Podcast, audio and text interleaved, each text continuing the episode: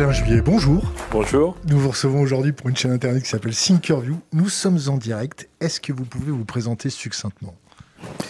Ah bah, Je m'appelle Alain Juillet, je suis fort âgé maintenant, parce que j'ai 79 ans, donc ça commence à faire pas mal. J'ai fait une carrière qui, a commencé dans les services, enfin comme officier dans les services, puis je suis passé dans le privé en travaillant dans plein d'entreprises françaises et étrangères comme dirigeant. Ensuite, je suis parti de nouveau dans l'administration comme directeur du renseignement à la DGSE, puis au responsable de l'intelligence économique au SGDN auprès du Premier ministre. Et puis ensuite, ben, ces dernières années, j'ai été dans un cabinet d'avocats d'affaires et en même temps, j'ai géré un certain nombre de problèmes et d'associations, dont euh, une qui s'occupait de la sécurité, les directeurs de sécurité des entreprises, et l'autre qui est l'Académie de l'intelligence économique où je retrouvais un peu mes amours. On a, décidé, on a décidé euh, de vous refaire venir aujourd'hui parce que euh, votre expérience, votre regard et, surtout notre communauté vous adore.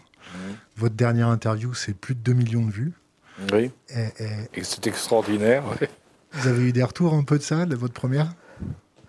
Ah, moi, quand je suis sorti de mon interview, et après deux heures, plus de deux heures d'interview, je me suis dit, ça marchera jamais, les gens n'écoutent pas deux heures d'interview. Et puis j'ai commencé à comprendre, non pas par les chiffres qu'on me donnait, mais j'ai commencé à comprendre la réalité quand un jour, quelques mois plus tard, mais quelques mois plus tard, hein, j'étais en train de remonter à pied l'avenue de la Grande Armée pour aller à ma voiture, et il y a un camion un camion de livraison, mais en mauvais état, qui s'est arrêté. Un type qui est descendu du camion, le chauffeur, qui est venu me voir et qui me dit Vous êtes Alain Juillet? Bah, Je lui dis euh, Oui. Et il me dit Je vous ai vu sur 5 interviews, c'est formidable, il faut continuer. Et alors là, j'ai été, je me suis rendu compte de la puissance des réseaux sociaux parce que j'avais jamais imaginé que je pourrais me faire comme ça arrêter gentiment, très gentiment. Et depuis, alors j'ai eu, eu des quantités de fois où les gens m'ont parlé en me disant je vous ai vu sur Thinkerview, ça m'a beaucoup intéressé. Donc je me suis rendu compte qu'en définitive, avec cette émission, euh, j'avais pu toucher grâce, grâce à Thinkerview, j'avais pu toucher des quantités de gens que je n'aurais jamais touché autrement. Et donc il y avait un vrai public pour des choses à la fois très sérieuses, mais sur lesquelles on peut parler à fond, c'est-à-dire sur lesquelles on peut s'exprimer, non pas en 30 secondes, comme souvent sur les chaînes de télévision, mais au contraire en essayant d'expliquer vraiment ce qui se passe. Et moi qui personnellement suis très proche euh, de ceux qui croient que c'est le dessous des cartes qu'il faut appréhender beaucoup plus que la surface des choses, ou l'écume des jours, comme disent, comme disent certains. Euh, je pense que là, c'est une, c'était, et puis maintenant j'en suis convaincu, une formidable opportunité. C'est pour ça que je reviens ravi. Euh. Alors, c'est parfait. On va commencer avec notre premier sujet. On va essayer de parler de géopolitique, de finances, de terrorisme et d'hacking comme on fait d'habitude. Mmh. Sauf que là, on va parler Afghanistan. D'accord. La, débâcle de l'armée américaine en Afghanistan. Quelle est votre lecture et quelles sont les, conséquences auxquelles on, doit s'attendre? Bah, il y, a plusieurs choses dans la guerre en Afghanistan. Parce qu'il y a, quand on regarde hein, toute l'histoire de la guerre, au départ, il y a euh, une décision politique hein, d'envahir l'Afghanistan pour punir, en définitive, Al-Qaïda hein, de l'affaire du 11 septembre. Ça, c'est première, première version. Mais très vite après, pour justifier, en se rendant compte que la guerre, c'est pas si facile que ça, Ben Laden, il réussit à échapper à Tora Bora, il réussit à échapper à l'encerclement, euh, ça se passe pas. Et les Américains, à ce moment-là, vont faire ce qui est classique maintenant, et nous aussi on connaît bien la méthode, ils vont faire une guerre qui vont justifier non plus par la, lutte contre Al-Qaïda, mais par la, nécessité de transformer un pays pour en faire un pays moderne, démocratique et autres. On fait la même chose en Afrique. Bon. Le problème, c'est que c'est mauvais. Est-ce que vous pouvez redresser un peu votre micro Voilà, magnifique, super. L'ingénieur, désolé de vous avoir coupé, continuez. Pas de problème. Oui, donc, c'est le deuxième temps, c'est qu'on va donc, et on va justifier une guerre pour des motifs sur lesquels on pourra revenir qui sont très discutables. Pourquoi? Parce que quand on regarde toutes les guerres qui ont été menées depuis 1945, que c'est ça qu'il faut voir, les guerres qu'ont menées les États-Unis depuis 1945, il, dans le meilleur des cas, il y a eu un cessez-le-feu, c'est la Corée, hein, avec la séparation entre la Corée du Nord et la Corée du Sud. Mais partout ailleurs, hein, ils ont perdu, à part, il faut bien le dire quand même, l'invasion de Panama et celle de la Barbade. Enfin, c'est pas, pas sérieux, quoi. Hein. Mais en dehors de ces deux petits cas-là, ils ont perdu toutes les guerres qu'ils ont faites. Et c'est ça qu'il faut se poser comme question. Comment se fait-il qu'une puissance avec une puissance avec une, dirais, une capacité militaire aussi importante Hein. Il ne faut quand même pas oublier que les États-Unis, c'est en gros, hein, c'est 760 milliards de dollars dans la défense, quand les deuxièmes, les Chinois, sont à 260. Hein. Et le troisième, il est à peu près à une centaine de milliards. Et nous, on est à 50, enfin un peu moins. Donc, euh, on voit bien la différence. Eh bien, malgré cette puissance colossale, ils ne savent pas, ils n'arrivent pas à gagner les guerres. Ça, je crois que c'est fondamental parce que, du même coup, ils essaient de justifier la guerre par un faux prétexte. On va transformer le pays. On sait que ça ne marche pas. Ensuite, deuxième temps, il livre cette guerre et, elle ne, et évidemment il n'y arrive pas. Il tente toutes les solutions. On a eu euh, euh, en Afghanistan, il y a eu des gens remarquables. Petraeus, le général Petraeus, était, hein, était, un type absolument remarquable, euh, qui, a eu, qui avait des idées pour lutter contre les guérillas, contre tout ça, en s'inspirant de, du français, hein, du, de bouquins français. Et il a essayé de faire des choses intéressantes et intéressantes, mais ça n'a pas marché. Rien n'a marché. En définitive, une fois de plus, les guerres d'envahissement colonial, on ne sait pas les gagner. Les Français, d'ailleurs, aussi, hein, c'est pareil. On les perd tous. Alors, c'est la deuxième volée. Alors après, il y a eu une troisième, troisième étape, je dirais, c'est quand les Américains se sont rendus compte que c'était la guerre qui était devenue la plus longue de leur histoire, qu'ils avaient des pertes quand même significatives, hein, et donc comment en sortir? Ils voyaient bien qu'ils ne gagneraient pas, donc comment en sortir? Et d'autant plus, alors ça, on l'a vu arriver avec Obama, était déjà un peu branlant, je dirais. Et on l'a vu, on l'a très clairement avec Trump. Trump qui a dit on ramène les boys aux États-Unis, c'est-à-dire on ne veut plus faire la guerre. Parce qu'il a, lui, il a compris que les gens en avaient assez, les Américains en avaient assez, que ça coûtait très cher et qu'ils ne les gagnaient pas. Donc, quand on fait un constat pareil, on dit vaut mieux arrêter. Donc, il a lancé l'idée. D'où les pourparlers de Doha, la discussion avec eux. Et en se disant, puisqu'on a en face de nous les talibans, pourquoi pas, pourquoi pas négocier avec eux, puisque c'est les plus forts, ils sont en face de nous. Il faut dire qu'ils sont arrivés là parce que tout l'argent qui a été déversé pour faire une armée afghane n'a servi à rien. Tout l'argent qui a été déversé vers les chefs afghans pour monter un gouvernement et tout, bah, on est arrivé à une corruption majeure. D'ailleurs, à part un ou deux, tous les grands responsables afghans ont quitté le pays avant que les Américains sortent de Kaboul, hein, mais ils sont partis avec beaucoup d'argent. on pourrait se demander d'ailleurs si ceux-là, il faut les laisser effectivement vivre tranquillement leur vie avec tout ce qu'ils ont pu prendre là-bas. Parce que là, on est dans les biens mal acquis, pour reprendre une habitude française. Hein. Euh, clairement. Hein. Donc, Trump avait a, discuté à Doha et a dit on va arrêter. Donc les talibans ont compris qu'ils avaient gagné. Je pense que l'erreur ensuite qu'a fait Biden, ça a été d'annoncer une date exacte pour le départ. Parce qu'à partir du moment où on donne une date exacte pour, un départ, bah, les autres en face, ils disent ce soir-là, on est les maîtres. Donc, comme la date était très rapprochée, Contrairement à ce qui était prévu, ou avait été prévu, c'est-à-dire que les, talibans progressivement, province par province, allaient se rapprocher de Kaboul, ben, ils l'ont fait à marche forcée, et ils l'ont fait d'autant plus facilement que l'armée afghane, ben, elle jouait sa peau. Les types, ils voulaient pas rester pour se faire tuer, ça sert à rien. Ils préféraient partir. Donc tout le monde a abandonné tout le monde. Et, les Américains, alors, en plus, dans cette affaire, euh, Biden ayant dit on s'en va. Euh, on voit bien que l'armée américaine, qui en avait par-dessus la tête, est partie encore plus vite que prévu. Hein.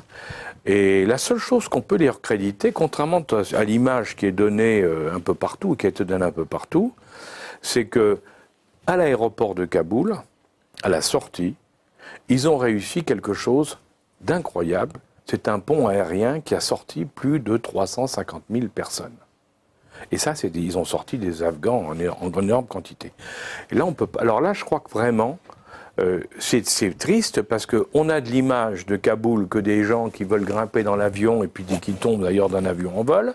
Hein, et on ne voit pas qu'en définitive, les Américains ont sorti en très peu de jours près de 400 000 personnes de, de, de Kaboul. Ça, c'est quelque chose qu'il faudra qu'on regarde. Ça veut dire que par rapport à l'Indochine, par exemple, ils ont su organiser leur, ils ont su organiser. Ça leur a servi de leçon. Exactement. Et ils ont réussi à mettre le pont aérien qu'il fallait pour sortir les gens. Il faut dire que les talibans ont été très coopératifs, contrairement là aussi à ce qu'on a dit, parce qu'il y a beaucoup de choses qui ont été dites, ils ont été très coopératifs pour une bonne et simple raison. C'est que les talibans dans cette affaire, aujourd'hui, ont besoin de tout le monde, ils ont besoin d'argent de la part des pays du dédonneur du Golfe, ils ont besoin d'argent de tout le monde.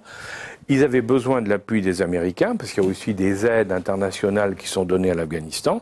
Et donc, ils n'avaient aucun intérêt à, apparaître plus mauvais, ou, ou j'allais même dire comme ils sont. Hein. Euh, ils ont au contraire, ils se sont donné une image de gentils. Alors, il faut quand même pas exagérer, parce que quand on voit le gouvernement qui a été créé après, on voit qu'en réalité, c'est une façade, mais que derrière, on est bel et bien devant euh, un, gouvernement qui va fonctionner comme on fonctionnait il y a deux siècles en France ou trois siècles en France. Question Internet, j'en profite. Euh, le départ d'Afghanistan est-il est une décision unilatérale de Trump ou bien également une évidence du point de vue du Pentagone? Est-ce que c'est Trump qui a décidé ou le Pentagone Les deux, les deux, les deux. Euh, Trump, Trump avant, avant même qu'il soit élu, hein, personnellement, j'avais eu l'occasion d'en parler à cette époque-là. Avant même qu'il soit élu, Trump disait déjà que son programme, c'était de sortir de toutes ces guerres qui coûtaient des fortunes un peu partout, au Moyen-Orient, en Irak, en Syrie et partout, hein, euh, en Afghanistan. Il voulait sortir de toutes les guerres parce qu'il disait ça ne sert à rien, on ne les gagne pas. Et en plus, ce ne sont pas nos ennemis. Parce que c'est là, Trump, la grande différence entre Trump et les autres, c'est que Trump a dit nous n'avons qu'un ennemi, c'est la Chine. Avant, il y avait les Russes. Pour Obama, il y avait les Russes. Biden, il y avait les Russes avec l'Ukraine, hein, parce que Biden a été au cœur de l'affaire ukrainienne. Donc il y, avait, toute une tendance opposition avec les Russes, opposition au Moyen-Orient. Il y, avait, il y avait des, des oppositions partout. Trump a dit c'est fini, on a un seul ennemi, c'est la Chine il a commencé à taper hein, avec tous les moyens économiques qu'il pouvait, et on rapatrie les boys à la maison parce qu'ils ont autre chose à faire qu'à se faire tuer. Et derrière, Biden, contrairement à ce que les gens pensaient, parce que là aussi, quand Biden a été élu, on a tout le monde a dit ah c'est pas Trump, mais tous ceux qui connaissaient le dossier américain savaient très bien que sur le plan international et en particulier sur le plan militaire, Biden allait être exactement dans la ligne de Trump, et il l'est. Ce qui montre bien que le Pentagone, qui est très puissant, le complexe militaro-industriel américain, ou l'Amérique profonde, comme on dit là-bas, Deep State, hein, eh bien, était tout à fait d'accord en disant il faut qu'on parte. J'en profite pour passer aussi une question Internet. Que pensez-vous de l'usage démesuré des sociétés privées américaines dans la guerre en Afghanistan? Alors ça, c'est un autre problème. Je pense que nous sommes Aujourd'hui, on est dans un problème majeur, c'est que les, États ont de plus en plus de mal à faire la guerre. Parce que les populations des États concernés n'ont pas envie de voir leurs gens se faire tuer dehors. Donc on le voit bien, regardez en France, on a eu, euh, on, a, encore, hein, on a encore avec Barkhane, euh, on, a, on a en Afrique, on a régulièrement des morts. Bon, chaque mort est un problème. Aujourd'hui, quand on a fait des guerres comme 14-18 ou 39-45 ou d'autres, ou les guerres napoléoniennes, euh, un mort, dix morts, ou cent morts, ou mille morts, ou dix mille morts dans la journée, ça ne comptait pas. La chair à canon. Ben oui, c'était de la... c'était une autre mentalité. Hein. Maintenant, la vie des individus dans une nation, les nationaux, ça compte. Alors, comment font les militaires et comment font les politiques? Eh bien, on va sous-traiter la faire la guerre à des sociétés privées.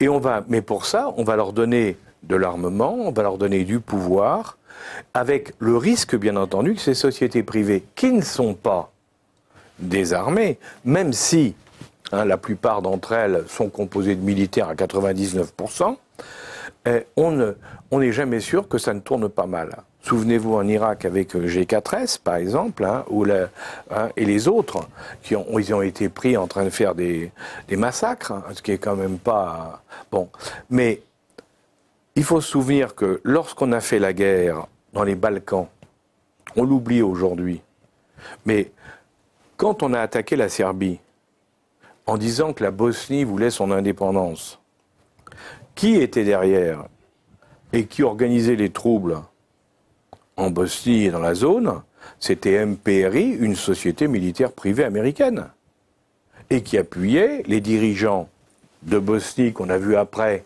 devenir les, patrons de la Bosnie actuelle, et pour la plupart d'entre eux qui viennent d'être mis en examen pour des, crimes de guerre. Donc on voit bien, quand on n'est pas militaire, on ne risque plus les poursuites de la justice et on peut s'en sortir. Et la guerre par proxy, ce qu'on appelle la guerre par proxy, c'est... Oui. Vous pouvez nous expliquer ce que c'est la guerre par proxy? Bah justement, la guerre par proxy, c'est qu'on va essayer de, on va essayer de faire la guerre, mais en aucun cas qu'on y soit mêlé directement.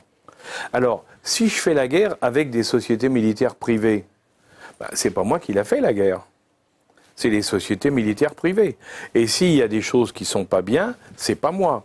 Donc je m'en lave les mains. Hein Une autre solution, c'est de financer des gens d'un autre pays ou d'encourager, sous une forme ou sous une autre, un autre pays pour faire, à faire la guerre dans le pays concerné, hein, et de manière à pouvoir dire c'est pas nous, c'est le pays qui a décidé de faire la guerre. Hein Quand on entend, qu'on entend que le, gouvernement américain a 60 000 contractuels censés faire une, guerre sur Internet pour influencer l'opinion publique. Oui, c'est ce qu'ils ont dit, oui. les, Chinois, les Chinois ont sensiblement la même chose, oui. ils sont sensiblement la même chose. Les Français, on ne sait pas bien. Est-ce que ça peut représenter un risque qu'il y ait de l'astroturfing financé par des pays extérieurs en France et qu'est-ce que la France doit faire contre ce type de proxy? On s'éloigne un peu du sujet. Non, non, non, mais c'est un vrai sujet. Hein. C'est un vrai sujet parce que l'utilisation de, appelons ça de mercenaires, parce que c'est ça, c'est pas autre chose, c'est les mercenaires modernes. L'Empire de Rome, pour revenir à l'histoire, l'Empire de Rome, quand il a eu des difficultés, quand il était, c'est intéressant à ce point de vue-là d'ailleurs, hein, quand il a commencé à avoir des difficultés, c'est-à-dire les légions romaines, eh ben, elles étaient plus vaillantes qu'avant. Les gens ne voulaient plus se faire tuer parce qu'ils s'étaient enrichis, vivaient bien, et donc ils voulaient plus faire la guerre. On a pris des mercenaires. Et ça a été le début de la fin.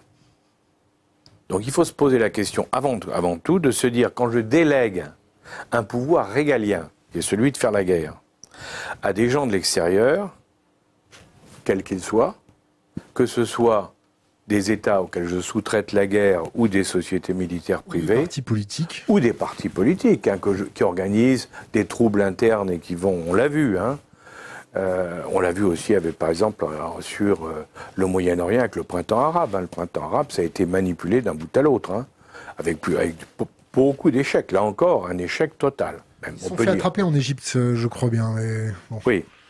Mais, mais tout ça, tout, cette, tout ça, ce sont des, en définitive, c'est une nouvelle forme de faire la guerre. Ah, j'ouvre une parenthèse sur. sur... Oui. ça peut être aussi une stimulation. Est-ce que le fait de stimuler des mouvements, ça peut aussi se retourner? Bah oui, parce que euh, alors, si on parle de stimulation de mouvement, quand il y a eu, quand les Américains ont décidé euh, vu la situation très complexe qu'il y avait au Moyen-Orient à l'époque, hein, il faut s'en souvenir, euh, avec les tensions dans tous les sens, et la certitude pour beaucoup que les régimes en place allaient sauter les uns après les autres. quand les Américains ont constaté ça et ont vu qu'on sont dit le danger, c'est que ce soit des gens type Al-Qaïda qui prennent le pouvoir, il faut qu'on empêche ça. Donc ils ont choisi les frères musulmans, ils ont choisi les frères musulmans parce que les frères musulmans, à l'époque, paraissaient être un intermédiaire acceptable entre Al-Qaïda et puis, euh, je dirais, les, gens normaux dans les pays. Islamistes, mais pas trop. Donc, les, Américains, on, le sait, on a des preuves, c'est particulièrement flagrant en ce qui concerne euh, l'Égypte, mais dans tous les autres pays aussi. Hein, ils, ont, favorisé la prise du pouvoir, ils ont créé les conditions pour qu'il euh, y ait une prise du pouvoir par euh, les frères musulmans. Or, ça s'est retourné contre eux, parce qu'on a vu justement que les frères musulmans n'étant pas capables de gérer les pays, on l'a vu avec le président Morsi en particulier, hein, euh, comme ils n'étaient pas capables de gérer le pays, mais on l'a vu aussi en, Tunisie, hein, avec les, débuts des Nada, comme les dirigeants frères musulmans n'étaient pas capables de gérer le pays, il y a eu un retournement de la population et on a amené des gens qui étaient exactement à l'opposé. Sisi, c'est pas un frère musulman, c'est le moins qu'on puisse dire. C'est même un adversaire total, irréductible des frères musulmans. Bon, on voit bien aujourd'hui en Tunisie que le président, qui a été choisi et sélectionné euh, hein, au fur et à mesure, après tous les troubles qu'on a connus, n'est pas du tout pro-frères musulmans. Donc on voit bien que tout ce montage qui avait été fait à l'époque, hein, y compris d'ailleurs euh, en Syrie, euh, tout ce montage a complètement échoué. Donc oui, ça arrive. Revenons à l'Afghanistan. On doit s'attendre à quoi? On doit s'attendre à des talibans sous couverture de mouvements islamistes, ou on doit s'attendre à des talibans qui sont devenus des proxys américains contre les mouvements radicaux, encore plus radicaux qu'eux. Est-ce qu'on doit s'attendre à ce que les mouvements radicaux identifient les talibans comme des pro-américains et donc des cibles à abattre? Est-ce qu'on doit s'attendre à des flux de migrants très importants? Oui. Alors, d'abord, sur les talibans, il ne faut pas oublier que quand euh, la guerre, les Américains ont fait la guerre contre Ben Laden, hein, euh, ils avaient demandé aux talibans de lui livrer Ben Laden. Et les talibans ont dit jamais parce que c'est un, c'est un musulman. Montrez-nous, montrez-nous les preuves, ils avaient dit. voilà, exactement. Et donc ils ont, ils ont refusé. Bon, il y a eu donc ils ont... Mais quand on regarde l'époque, euh, les talibans, effectivement, c'est tous, c'était comme on disait, des étudiants islamiques hein, au départ, hein, formés au Pakistan, il ne faut pas l'oublier, il y a quand même l'influence pakistanaise. Bon, euh, ces, gens-là, ils étaient, ils voulaient imposer leur système, un islam très dur, un islam rigoriste, euh, salafiste, mais les talibans n'ont jamais été des terroristes contre l'Occident ailleurs qu'en Afghanistan on ne peut pas dire une fois qu'il y a eu une attaque de talibans dans un autre pays. Hein. Un attentat, il n'y en a pas eu. Les talibans s'intéressent à leur pays. Et je crois que c'est ça qui est important. Alors le problème actuel, c'est, et ça on ne sait pas ce qui s'est discuté entre les Américains et, les talibans à Doha. Hein. Doha, entre parenthèses, soutient les frères musulmans, hein, officiels, ça, ben, et qui va maintenant gérer le problème de l'aéroport de Kaboul, parce qu'il fait l'intermédiaire entre les deux côtés. Ce qui montre bien les positions respectives des uns et des autres. Bon, les, les talibans, ils veulent, eux, je crois vraiment, ils veulent contrôler le pays à leur manière. Ils veulent le gérer à leur manière.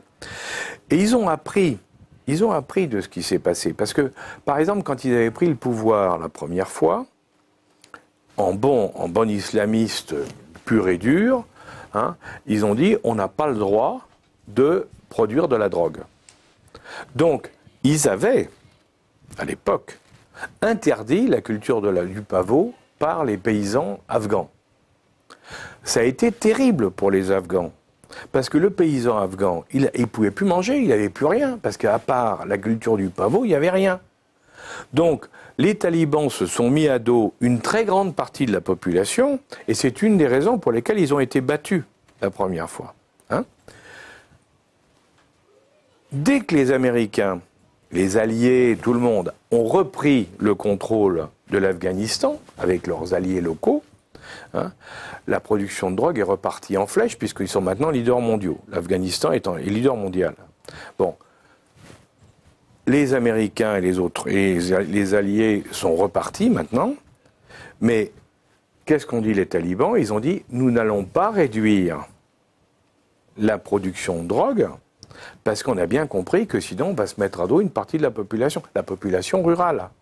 Donc ça c'est un premier point. Et puis ils ont compris aussi que ça rapportait énormément d'argent. Or cet argent qui est parti dans les poches des dirigeants afghans hein, et des voyous qui faisaient les intermédiaires, Aujourd'hui, c'est clair que les talibans vont le récupérer. Alors ils vont le récupérer pourquoi? Bah, Certainement pour faire des investissements locaux. Sur les flux de migrants, si, si le, pays est exposé, par exemple, à des mouvements euh, talibans très très agressifs, est-ce qu'ils vont commencer à se mettre sur la route pour faire des, des, exodes? Est-ce que ça va déstabiliser alors, les pays? Oui, alors il faut, faire, il faut faire. Il y a un sondage qui est sorti, qui a été fait en Afghanistan hein, récemment. Par qui? Euh, J'arrive plus à savoir qui, mais c'est une des gens sérieux. Enfin, c'est pas, c'est pas une manip. Enfin, a priori, c'est pas une manipulation.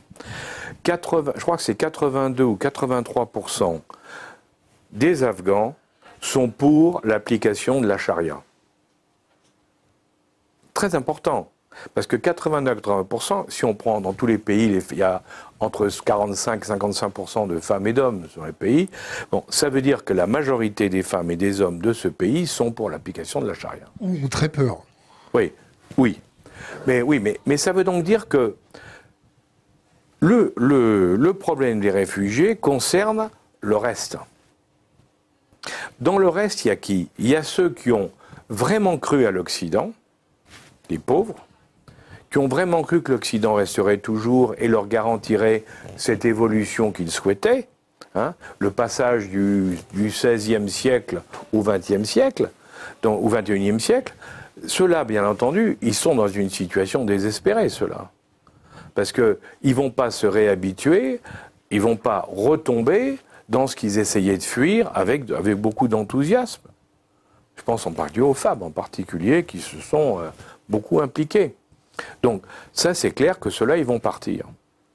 Et puis il y a ceux qui ont été qui sont poursuivis par les talibans pour d'autres raisons également, c'est tous ceux qui ont eu un rôle un peu trouble. Parce que dans, dans l'histoire, dans, toutes les, provinces d'Afghanistan, euh, il y a des gens qui ont joué des jeux dans lesquels euh, la corruption, enfin il y avait beaucoup de choses qui jouaient.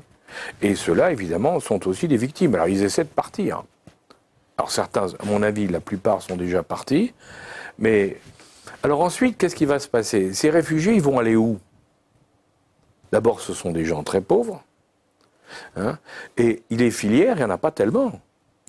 On peut aller sur l'Iran, mais il faut se rappeler quand même que les, les, les, Afghans ne sont pas chiites, à part la, la, la, frange qui est sur la frontière iranienne, ce sont des sunnites. Or, en Iran, les sunnites ne sont pas très bien vus, même si les choses s'arrangent, mais euh, ils ne sont pas très bien vus. Si on va de l'autre côté, c'est les Chinois. Les Chinois, ils ne souhaitent pas recevoir des gens parce qu'ils ont déjà des problèmes avec les Ouïghours chez eux. Ils ont passé des accords au niveau des Ouïghours avec les talibans pour que les talibans n'aident pas le problème Ouïghour. Hein. Donc ils, ont, ils, vont bloquer la frontière. Donc il reste quoi? Il reste les républiques de l'Asie centrale, hein, le, Turkménistan, bon, euh, tous ces pays, ces quelques pays qui sont là, qui vont recevoir des gens en grand nombre, mais qui après ne pourront pas les garder parce qu'ils n'ont pas la, capacité. Donc il va falloir trouver une solution. Et je crois que on n'en est pas à la Turquie. Hein. On n'en est pas arrivé à la Turquie, à la frontière de l'Europe. Un, mot sur la, euh, la Turquie, oui. même plusieurs. On en est où avec la Turquie? C'est le bassin, de le bassin de rétention de toutes nos erreurs? Oui, et puis je pense qu'il y a, euh, oui, la Turquie, c'est une, c'est une série d'erreurs majeures. Hein. Ça commence d'abord par la mise en place d'un frère musulman ou d'un quasi-frère musulman à la tête du pays.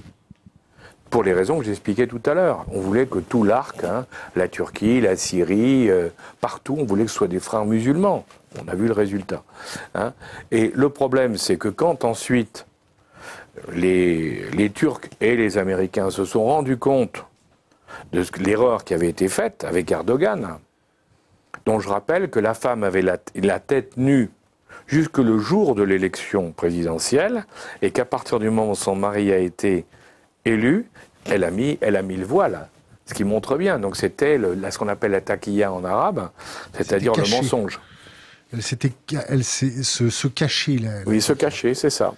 Hein alors, la Turquie, eh bien, bien sûr, la Turquie a réussi. Alors, il faut, malgré la tentative de, de coup d'État de Goul, Erdogan a réussi, jusqu'à maintenant en tout cas, à contrôler la situation en Turquie, euh, avec des problèmes avec l'armée, avec des problèmes beaucoup d'autres, mais il, a contrôlé la situation. Il est seulement face à un problème économique, c'est que ça ne marche pas si bien qu'avant et que les gens ont des difficultés financières. Et que ça, on ne sait pas le résultat que ça pourra donner. Mais c'est vrai qu'il a joué, pour contrebalancer ces difficultés internes, il a su jouer sur euh, le grand empire ottoman, avec la Syrie, avec la Libye, avec les menaces sur la Grèce et sur la zone pétrolière de Chypre. Donc, il joue sur tous les tableaux pour euh, affirmer sa place de grand leader au niveau de la zone. Et il a l'appui des Américains. Parce que c'est ça qu'il faut regarder aussi. C'est contrairement à ce qu'on nous raconte, il a l'appui des Américains. Parce que la, base d'Incilic en, en, Turquie est la deuxième plus grosse base américaine dans tout le Moyen-Orient, base nucléaire. Hein, et d'une part, et d'autre part parce que pour les Turcs, l'armée, et ça c'est très important, bon, pardon, pour les Américains, l'armée turque est une armée essentielle dans le cadre de l'OTAN. Parce que c'est le représentant le plus à l'est de l'OTAN, et, euh, et, bien sûr, les Américains comptent énormément sur lui. Du coup, ils lui pardonnent beaucoup de choses. Et puis, comme en plus, ils veulent se dégager de tout le Moyen-Orient maintenant qui sont euh, autosuffisants grâce au gaz et au pétrole de schiste aux États-Unis, hein, donc ils n'ont plus besoin du Moyen-Orient, ce qu'avait dit Trump et ce qu'on voit maintenant, et ce que confirme Biden. Donc, a encore des gros imports là. Oui, mais il continue à acheter, mais c'est plus. Il pourrait tenir sans ça. Il, il, pourrait tenir plus longtemps. Exactement. Donc, ils sont dans une situation où ce n'est plus un besoin stratégique vital. Voilà. Donc, ils disent, on veut sortir. Mais pour sortir, il ne faut pas oublier qu'ils ont deux problèmes. Le premier, c'est la protection d'Israël, d'où les accords d'Abraham qu'a signé Trump, qui, qui modifient complètement le Moyen-Orient, on le voit bien actuellement. Hein, et que les Français n'ont pas compris, on est complètement passé à côté des accords d'Abraham, alors qu'ils sont fondamentaux, fondamentaux pour l'avenir du Moyen-Orient. On est passé à côté? Parce qu'on a des débiles? Parce qu'on ne voulait pas? Parce qu'on a des a priori et je pense que que nos services ont été défaillants. Je crois, il faut le dire comme c'est. Hein. On n'a pas vu le coup venir et on n'a pas su, pas su s'y préparer. Donc on s'est fait surprendre, donc on a perdu. Voilà. On s'est fait surprendre, on a perdu. Et du coup, les Américains, eux, ils s'appuient au nord sur les Turcs en disant les Turcs. Mais et avec l'Arabie Saoudite, ils ont des rapports beaucoup plus difficiles, ça c'est clair. Euh, Pourquoi? Parce qu'ils parce, qu'ils n'ont plus les Américains n'ont même si les relations sont améliorées ces derniers temps, les Américains étaient convaincus que l'Arabie Saoudite ne pourrait pas tenir longtemps avec le système tel qu'il était. Ils étaient convaincus qu'il y aurait une révolution en Arabie Saoudite. D'ailleurs, ça a été déjà la raison de l'invasion de l'Irak. La véritable raison de l'invasion de l'Irak par les Américains, c'est pas de lutter contre un, un dictateur, parce que alors là, il faut. Si on fallait tuer, Chirac, c'est ça Ouais, s'il fallait tuer tous les dictateurs dans le monde, on n'a pas fini là. Hein, on s'épuiserait pour rien. Non, le problème qu'ils avaient, c'était si l'Arabie Saoudite entrait en crise majeure avec une révolution interne, leur problème d'approvisionnement pétrolier à l'époque était terrible. Donc ils se sont dit, on met la main sur l'Irak, avec le pétrole de Mossoul, de Bassora et de toute cette zone, et aussi plus ces zones, on met la main là-dessus, et comme ça, on a un, porte-avions de secours. Et on se fout de l'Arabie Saoudite parce qu'on a le porte-avions de secours. Bon, ça s'est pas passé comme ça parce qu'ils ont loupé l'Irak, moins qu'on puisse dire, l'Irak et la Syrie, et puis et qu'en Arabie, Alors MBS avec des moyens qu'on peut très certes. Ben Salman. Oui, excuse-moi, oui, excuse-moi. Mohamed Ben Salman, qui est le fils du roi, mais un des fils du roi, mais qui tient le pays, qui gère le pays d'une main de fer, a senti le danger et a fait évoluer le pays, est en train de le faire évoluer, là aussi à marche forcée, avec des méthodes dictatoriales, hein, mais il le fait évoluer de manière à éviter justement ces troubles et que la, la famille régnante et les familles régnantes puissent continuer à gérer le pays. Donc c'est lui, l'Arabie saoudite évolue très vite, indiscutablement, mais les Américains ont perdu, ont perdu confiance parce que eux, ce qui les intéresse, c'est Israël. Et ils ont réglé le problème avec les Émirats, avec tout le monde, grâce aux accords d'Abraham.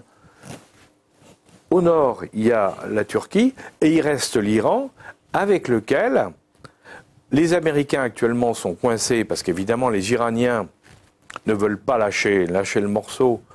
Et on les comprend un peu, parce qu'il ne faut quand même pas oublier qu'on leur a fait signer un accord disant vous ne faites pas la bombe atomique, hein, et on va vous donner, on va vous ouvrir les frontières, et vous allez retrouver une économie. Et une fois qu'ils ont signé et qu'ils ont dit OK, on arrête la production pour la bombe atomique, on leur a dit ben bonne nouvelle, nous on vous laisse rien du tout, on vous met en blocus. Bon, et même pire, on a encore aggravé le blocus. Donc on a les, Occidentaux n'ont absolument pas tenu leurs engagements. C'est Trump hein, qui avait fait ça, mais l'Europe a été incapable d'empêcher Trump de le faire ou de contourner les décisions de Trump. Alors on comprend que les Iraniens se méfient et disent avant qu'on signe un accord avec les Américains, il faudra du temps. Mais ce que les gens ne voient pas, euh, en France et ailleurs, c'est que actuellement il y a des négociations, on le sait, entre les Iraniens et les Saoudiens. Donc les chefs sunnites et les chefs chiites, ils sont en train de négocier. Or s'ils arrivent à un accord entre eux, eh ben à ce moment-là, c'est fini. On n'a plus de problème au Moyen-Orient. Et moi, personnellement, je pense que c'est ça auquel on va arriver. C'est-à-dire qu'on va se faire court-circuiter les Européens, les Américains, parce qu'on n'a pas su tenir nos engagements sérieusement à l'époque où on les avait pris, et qu'en contrepartie, par contre, les Saoudiens, les Émiratis, et les Israéliens trouveront une solution.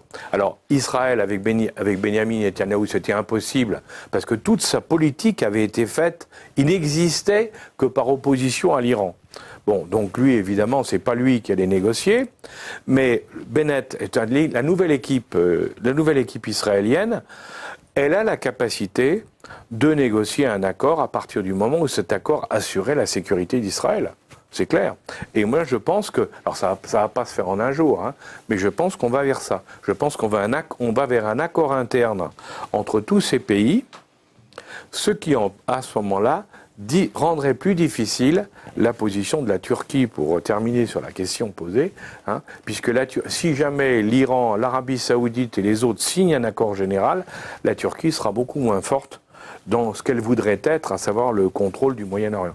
En définitive, c'est l'Empire ottoman, l'Empire perse et l'Empire égyptien. Alors évidemment, c'est un peu compliqué. Vous avez répondu à moitié à la question que je voulais vous poser, mais je vais vous la poser quand même. À chaque fois qu'on utilise l'expression la guerre contre le terrorisme, la guerre contre la drogue, la guerre contre le Covid, à chaque fois c'est un échec cuisant. Mhm. Qu'est-ce qu'il faut faire? Il faut virer les gars qui sont en charge de faire les stratégies. Il faut virer les gars qui sont en charge de mettre sur le terrain en pratique la stratégie. Il faut changer notre appréciation. Il faut changer d'expression. Il faut changer nos méthodes. Pourquoi on échoue? Et, la fin de mm. ma question, c'est là, on a pris 20 ans de guerre en Afghanistan. Est-ce que vous pensez qu'il y a des têtes au Pentagone qui vont sauter? C'est-à-dire, il y a eu des milliers de milliards qui ont été investis pour un résultat qui est nul. Nul. Qu'est-ce qui se passe dans le privé s'il y a des investissements qui amènent à nul? Tout le monde se fait virer. Donc. Enfin, pas en France.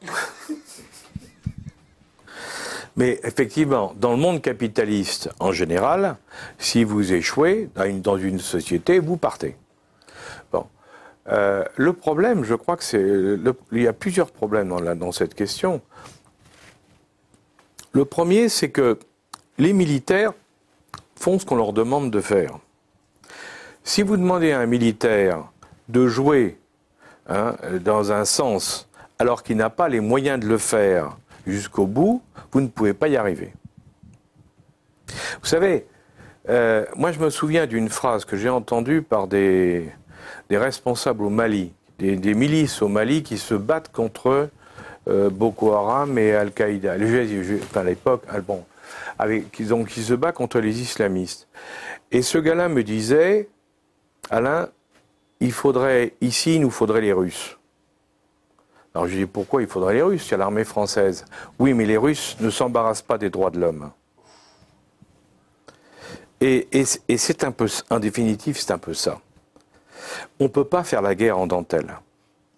Or, nous, les pays occidentaux, on ne peut pas faire la guerre autrement qu'en dentelle parce que les associations bien pensantes, le politique qui change d'avis en fonction des sondages, euh, il y a tout un ensemble. La population qui est sensibilisée par les médias dans un sens ou dans un autre, tout ça fait que on ne peut pas faire vraiment la guerre. Je te coupe. Je vais me faire l'avocat du diable. Oui. Est-ce qu'on doit être plus bourreau que les bourreaux? C'est-à-dire. Oui, j'ai compris, oui. Ben, je, je, je pense pas, je pense pas qu'il faut être plus bourreau que les bourreaux, mais je pense que dans ce genre de guerre où la... il faut que l'un, clairement, soit perçu par l'autre comme le dominateur pour évacuer les chances de victoire. Il faut, dans, une guerre, le, moment clé, c'est au moment où il y en a un des belligérants comprend qu'il a perdu et qu'il s'en sortira pas. Ce qu'il y a, c'est que nous, les pays occidentaux, on ne, on ne sait pas taper très fort au départ, ou alors on le fait dans des conditions qui nous mettent les populations locales à dos. Hein en guerre d'Afghanistan, on a eu le nombre de morts civiles, comme en Irak, hein. le nombre de morts maintenant estimé par toutes les associations spécialisées, et c'est considérable. On, est, au million de personnes hein, civiles. Donc, à partir, alors qu'est-ce qui se passe? Quand, quand on a, mettons, 10 000 ou 20 000 ou même 100, allez, 50 000 combattants contre soi, et que on en tue quelques-uns, mais qu'il y a un million d'individus Hein, euh, qui sont tués des civils, eh ben on se fout toute la population civile à dos. On s'en fait 300 000 de plus. Exactement. Et cette population civile, bien sûr, comme elle aura basculé avec les autres, ben ça ne va pas arranger nos affaires. Donc, je crois que c'est ça. Le problème, je crois, moi, je crois vraiment que on ne sait plus faire la guerre aujourd'hui, les pays occidentaux. Hein. On ne sait plus faire la guerre parce que nous sommes, nous, dans une guerre en dentelle sans brutalité mais tout en faisant des morts en série. Hein. Et, face et de l'autre côté, ce sont des gens qui, eux, font la guerre euh, sans pitié, je dirais. On le voit bien. Hein. Alors, bien sûr, il y a entre les deux, ben, il y a un problème. Alors, bien, alors les ONG, beaucoup d'ONG disent oui, mais justement, nous, des peuples développés, démocrates et autres, il faut, il faut, il faut justement garder nos valeurs garder nos valeurs, oui, mais ne pas être dupe aussi et ne pas se laisser faire. Parce qu'en gardant nos valeurs, hein, euh, si on se laisse faire, on perd tout. On n'a on, pas réussi. La preuve, c'est qu'on a en Afghanistan, on a investi, je crois que c'est 8000 milliards hein, pendant, pendant ces 20 ans sur l'Afghanistan. Bon, le système s'est effondré en quelques jours. Ça prouve qu'on n'a pas réussi à fidéliser les gens, on n'a pas réussi à les positionner comme il fallait. Bon, eh bien, et ça, c'est le problème. Avec votre expérience, euh, je ne vais pas dire que vous êtes au crépuscule de votre vie. Ah oui, si, quand même, quand même. J'en ai fait au moins la plus grande partie, ça c'est sûr. Vous avez quelle prospective pour la France euh, à 5 et 10 ans? Hum On va euh, dans un bourbier, on va dans la débâcle, on va dans un effondrement, ou au contraire, on va dans, un chemin beaucoup plus joyeux, beaucoup plus rose, où tout le monde va s'aimer. Bah, alors, c'est compliqué. Mais je, vais reprendre, je vais repartir de l'exemple militaire parce que je pense que c'est un bon exemple pour expliquer ma pensée sur ce qui se passe. Quand on regarde le problème des pays du Sahel, du Mali et les autres.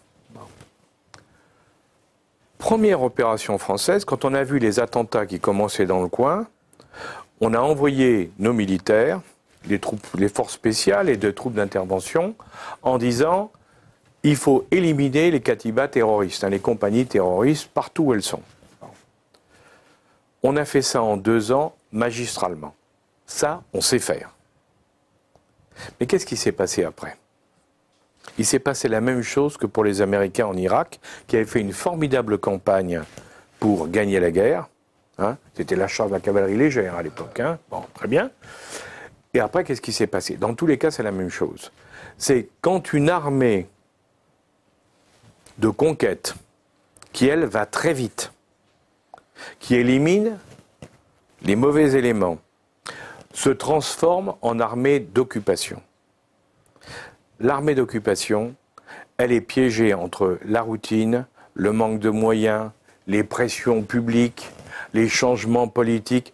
Bref, elle est tiraillée dans tous les sens et quelle que soit la qualité des hommes qui y sont, eh ben, ils ne peuvent pas y arriver.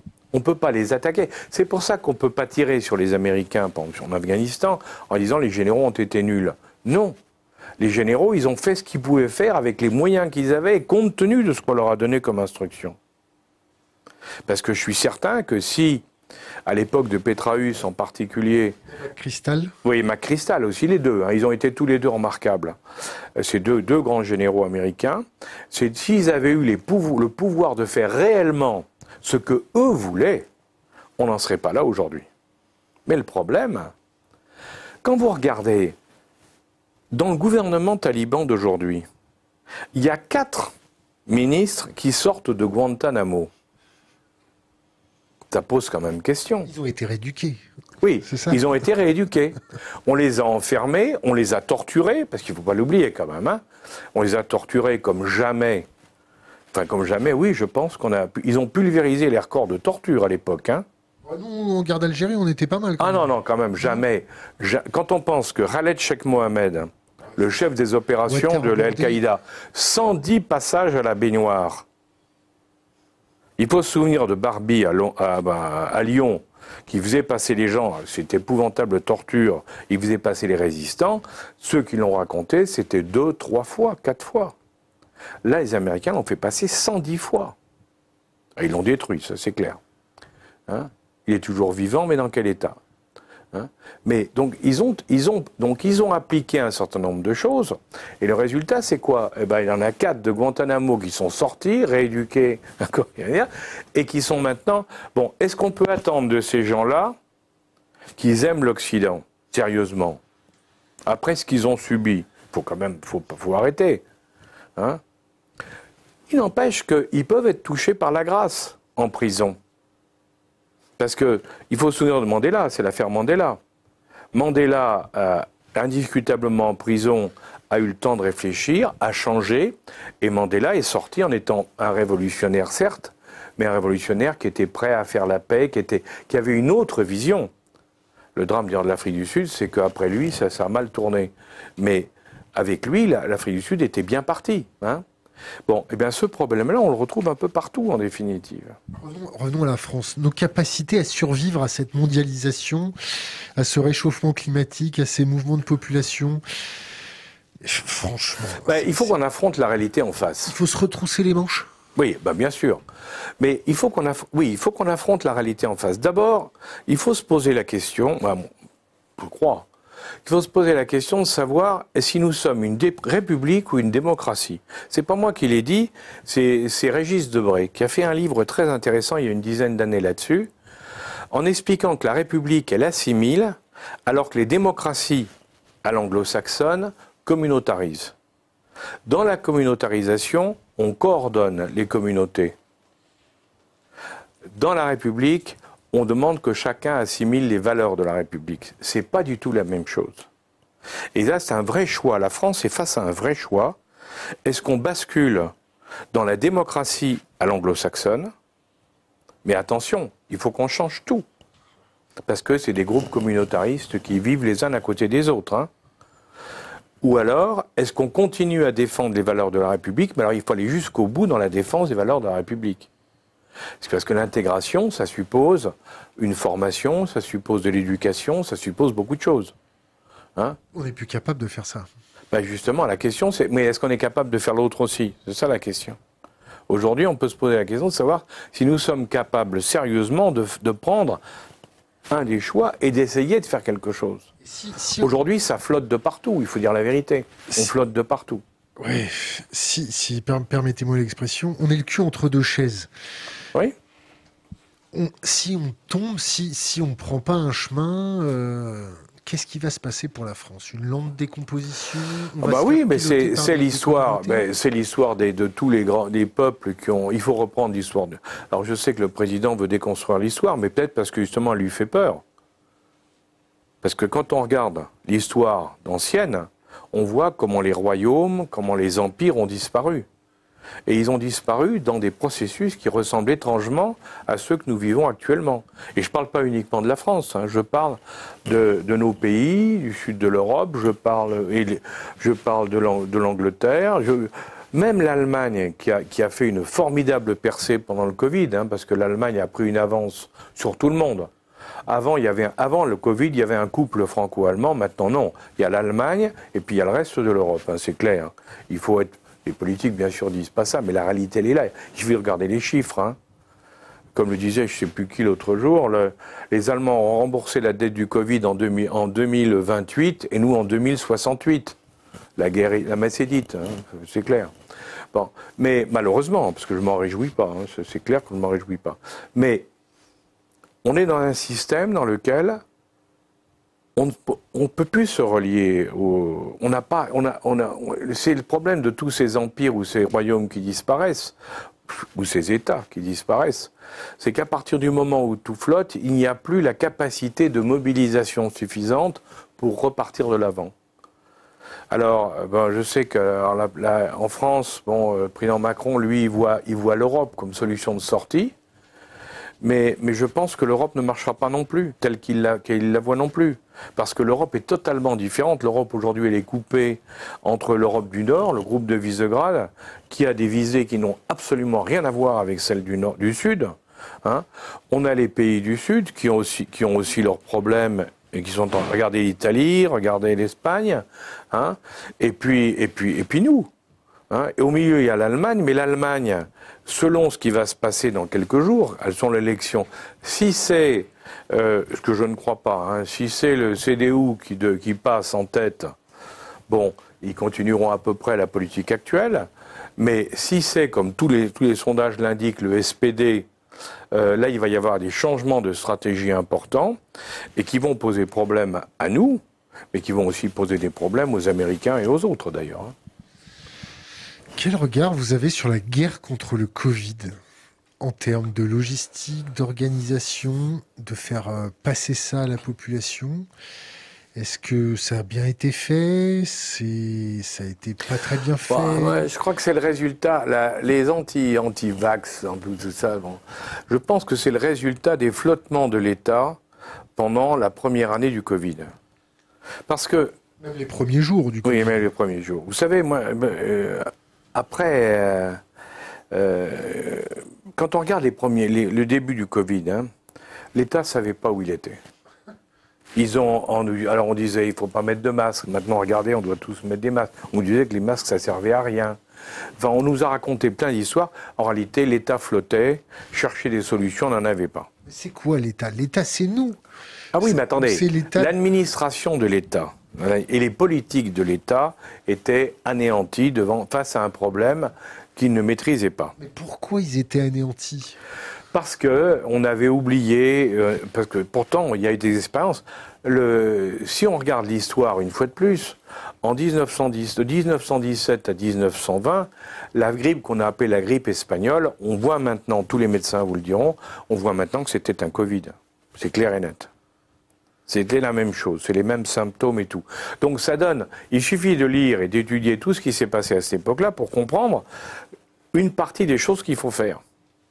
Mais comme la plupart de nos dirigeants ne lisent plus l'histoire parce qu'il faut la déconstruire, évidemment, on ne prend pas de référence sur le passé. On croit que nous, avec le progrès, on est devenus géniaux. Ce n'est pas vrai.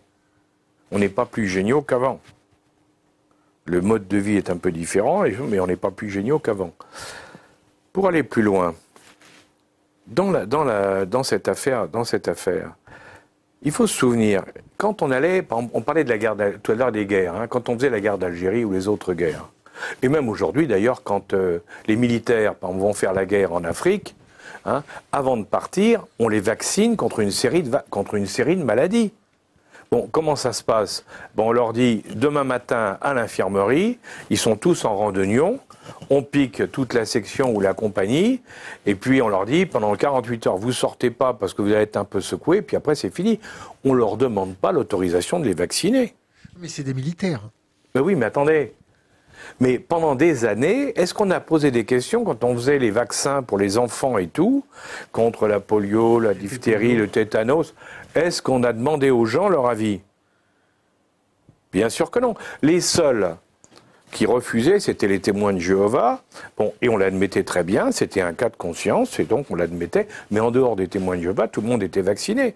Là, comme on a hésité, ouais, le vaccin c'est bon, le vaccin c'est pas bon, enfin bref, tout ce qui a pu être raconté à ça, ça fait émerger toute une série de gens qui ont dit, mais moi je veux pas être vacciné. Et pire encore, effectivement, l'utilisation de vaccins ARN, hein. donc des vaccins à système messager, comme on dit sur le cytoplasme. Bon, ces vaccins, en définitive, c'est vrai, il faut être honnête, on ne connaît pas à long terme le risque de ces vaccins. A priori, il n'y en a pas. Mais comme personne ne l'a expérimenté, on ne sait pas. Donc, on peut, on peut comprendre aussi que certains puissent avoir des peurs raisonner ou irraisonner. Maintenant, le problème, c'est qu'on n'a pas voulu traiter tout ça. On n'a pas voulu traiter les choses. On a, on a imposé, l'État a imposé, avec des coups de barre à droite et à gauche, a imposé un système qui a de plus en plus exaspéré les gens, et pour arriver à la fin, où il y a eu effectivement un foyer de gens qui disent, moi, il n'est pas question qu'on vaccine pour de multiples raisons. Bien sûr, politiquement parlant, ça a été récupéré, ben ça c'est classique, comme chaque fois, comme, les, comme on avait connu avec les Gilets jaunes. Hein. Le Gilet jaune au départ, on sait très bien pourquoi c'était. Bon, bah, c'était la France un peu plus riche que le. C'était pas les, les pauvres, c'était ce qu'on appelle la, bourgeois, la basse bourgeoisie, c'est-à-dire les bourgeois. C'était surtout les pauvres qui travaillaient. Mais oui, mais qui gagnaient une vie convenable, mais tout juste. Juste, juste. Tout juste, tout juste. Et qui voyaient que leur niveau de vie dégringolait. Et là, il disait c'est pas normal. Je travaille dur et mon, niveau de vie baisse. C'est pas acceptable. Et ils avaient raison. Hein. Le problème, c'est que là aussi, on a vu des récupérations par des gens venant de partout. Donc, à chaque fois, c'est la même chose. Maintenant, de même que pour les gilets jaunes, on peut quand même se poser la question de savoir si de passer de 90 à 80 euh, les routes départementales dans une vision parisienne du problème, est-ce que c'était une bonne solution hein, qui, alors que ça a provoqué la levée de boucliers de la France profonde et des campagnes? L'augmentation du prix de taxes voilà. sur les eh ben, Il s'est passé la même chose. Si on avait été avec ce flou général hein, sur... Euh, sur euh, le, départ, le démarrage du Covid, je crois qu'on n'en serait pas là aujourd'hui. Emmanuel Macron, chef d'état-major des armées, vous avez confiance en lui ou pas?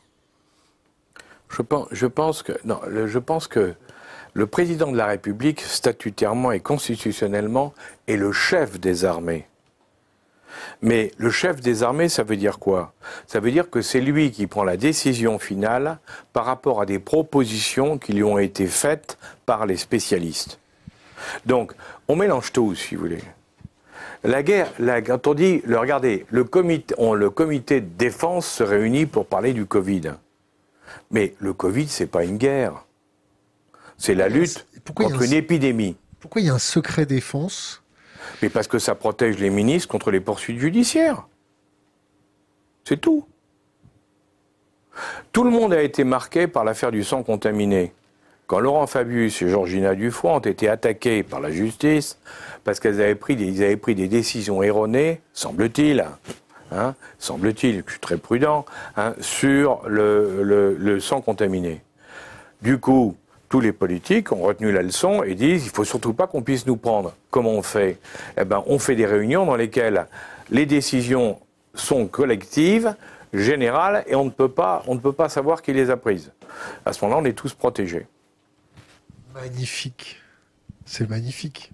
Oui, et ça montre bien aussi les limites, les limites de chaque. Pour revenir à ce que vous disiez, le chef, le chef, il est là pour écouter ses collaborateurs, prendre les meilleurs d'entre eux et faire des choix entre les solutions les meilleures proposées par les meilleurs d'entre eux. Hein? Le chef d'état-major, lui, son boulot, c'est connaissant parfaitement son domaine, c'est de préparer justement les différentes options que le chef va prendre. Mais il ne faut, pas faut pas supprimer les échelons hiérarchiques. Un chef doit savoir chefer, c'est ça? Ben, Un chef, il doit surtout savoir qu'il ne sait pas tout et que la guerre, c'est une chose compliquée, très compliquée même. La preuve, on les perd toutes. Hein et que donc, plutôt que de vouloir diriger, prendre les décisions, il faut essayer de s'entourer de gens qui peuvent utilement vous conseiller. C'est comme dans les entreprises, c'est pareil. Les grands patrons d'entreprise, les vrais grands patrons d'entreprise, quand vous les regardez, ce sont des gens qui ont des experts autour d'eux, qui ont généralement une, un, premier niveau et un deuxième niveau tout à fait remarquables. Trois noms de grands chefs d'entreprise pour vous? Oh, Il y en a plein de grands chefs d'entreprise. Alors juste trois. Ah ben il y en a un, il y en a un aux États-Unis en train de faire une démonstration incroyable, c'est Elon Musk. Hein parce que je crois que c'est un type qui a des idées, mais lui, il a les idées, mais après, il faut les mettre en œuvre. Donc il a su, il a su derrière lui mettre toute une série de gens qui sont capables de mettre en œuvre, de mettre en musique ses intuitions. C'est très fort. Hein. deux autres Un français au minimum? Oui, un français. Je vais quand même en sortir des français. Ah ben moi j'en ai plusieurs. Hein. J'en ai euh, des. Moustache, Moustache, c'est un gros patron, non? Hein? Moustache. Oui. Je pense que Marjorie était un très grand patron d'entreprise. Je pense qu'il avait, il avait à la fois la, capacité de négocier, le courage d'aller négocier, c'est pas évident, hein, mais en même temps, c'était un type qui connaissait parfaitement tous les rouages et qui tenait compte. Et il avait, il avait aussi une équipe brillantissime autour de lui, dont d'ailleurs les Pouyanné, qui est aujourd'hui devenu le président. C'était un grand patron. Marjorie était un grand patron. Et en plus, il était sympa. Oui. Mais vous savez, il y en a d'autres qui sont très. Moi, je vois. Euh, j'ai la chance, oui, je peux dire que j'ai la chance. Moi, je suis, je suis administrateur d'un groupe qui s'appelle Altrad. Je ne veux pas faire de la publicité pour un groupe, mais Altrad, ce qui était intéressant dans, le groupe Altrad, c'est que c'est un groupe français. On fait 3 milliards et demi aujourd'hui, mais ça va encore monter bientôt. Hein, on va en parler bientôt, vous allez voir. Euh, on va encore monter. Il est parti, au départ, c'est un Syrien qui était dans une tribu dont la mère a eu un enfant du chef de la tribu. Comme il était doué, il a été envoyé par, euh, à l'époque, le père de Bachar en France pour devenir pilote de chasse pour l'armée syrienne. Et puis comme les examens, il marchait bien, il était très doué, ben, il est resté. Et puis après, il a fait ses études en France. Et ensuite, il a, monté, il a racheté une petite société. Il en a fait l'empire actuel. Bon. Pourquoi je le cite? C'est parce que c'est quelqu'un qui est d'une grande modestie. Grande modestie. Mais lui, il conçoit. Et sa force, moi je l'ai regardé de très près, ça m'a intéressé de voir comment ça marchait. Hein. Sa force, c'est qu'il s'entoure de gens parfaitement adaptés aux missions qu'il va confier. Et ça marche au niveau mondial. Il sait motiver les gens, pas seulement en France, mais ailleurs également. Et ça, c'est, eh bien, c'est ça. Euh, le, chef, c'est quelqu'un qui a, qui a la vision, qui donne l'objectif. Ça, c'est clair. Il a un objectif à moyen ou long terme. Hein, et à partir de là, derrière, les autres vont voir comment on peut y arriver. Et vont faire, lui faire des propositions pour voir comment y arriver. Et lui, dans les propositions, va faire le choix de celle qui lui paraît la meilleure. Vous savez, c'est De Gaulle et Pompidou. Hein. On est en train de. On a vécu pendant des années 60 aux années presque 2000, hein, sur la base de ce qu'ils avaient imaginé. Hein, les avions, l'aérospatial, le nucléaire. On a eu, on a eu plein de choses hein, qui ont été euh, bon. Les, on, a, dans plein de domaines, les trains, le TGV, enfin, dans plein de domaines, il y avait eu, il avait des idées, de, des grandes idées en disant, il faut qu'on fasse ça. Après, c'est pas lui qui allait faire le nucléaire, le père de Gaulle. C'est pas, c'est pas Pompidou qui allait faire le spatial. N'empêche que ça a tenu pendant 30 ans. Pourquoi? Parce qu'ils avaient donné les idées, ils ont choisi des gens qui étaient capables de les mener à bien et ils avaient l'énergie et la force de faire avancer les choses. C'était Bernard Ezambert et Jacques Blamont. Exactement. Mais Zambert a été, pour moi, il est, encore vivant, et Zambert a été un, homme extraordinaire parce que il fait partie de ce petit nom méconnu hein, par les Français en général. En plus, il est super sympa. Hein. Ah bon, en plus, je suis tout à fait d'accord avec. Hein. Et, mais c'est des gens méconnus, mais qui ont, qui ont apporté, à la, qui ont permis à la France de vivre 30 années exceptionnelles. pas mal, hein C'est superbe. Revenons à la guerre contre la drogue. Oui.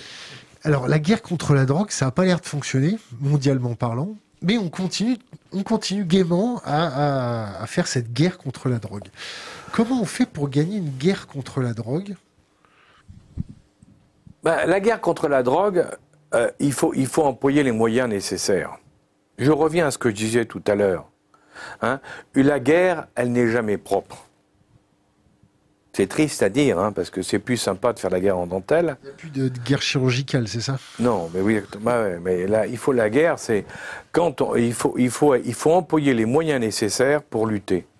Bon, c'est sûr que lorsqu'on voit le développement de la drogue partout, hein, euh, ça fait des ravages terribles. Ça fait gagner de l'argent, des fortunes à un certain nombre de gens et on n'étudie pas beaucoup les circuits de, la drogue parce que on regarde ceux qui sont les plus riches, je dirais les trafiquants, les grands trafiquants de drogue, mais on ne parle pas de tous ceux qui bénéficient des retombées de la drogue et qui se font arroser. Et ça, il y en a partout, y compris dans le politique. Hein? Moi, je vois au Mali, par exemple, pour prendre des exemples africains. Au Mali, personne n'en parlait, le Mali est devenu un narco-État. Personne n'en parle en France. Le président qui était avant, qui avant le remplacement par les militaires, laissait faire un narco-État. Bon. Et les gens qui sont les trafiquants qui gagnent énormément d'argent là-bas au Mali, eh bien, des amis qui sont à côté au Niger me disaient que ça y est, les trafiquants commencent à financer les élus de la République du Niger, le Parlement en particulier, on commence à voir des zélateurs, des trafiquants de drogue. Parce que quand ces gens-là sont très riches, ils achètent. Donc il faut être extrêmement dur. Si vous voulez, moi, je ne suis pas un amoureux fou de la, de la dureté du système chinois, mais en Chine, quelqu'un qui touche à la drogue, il y passe, quel que soit son niveau. Eh ben, je vous garantis que ça calme.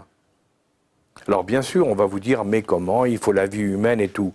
Oui, mais il y a des moments, moi personnellement, avec, l'âge que j'ai maintenant, je pense qu'il y a des moments où il faut, pas, c'est pas, pas être systématique, mais il y a des moments où il faut faire des exemples.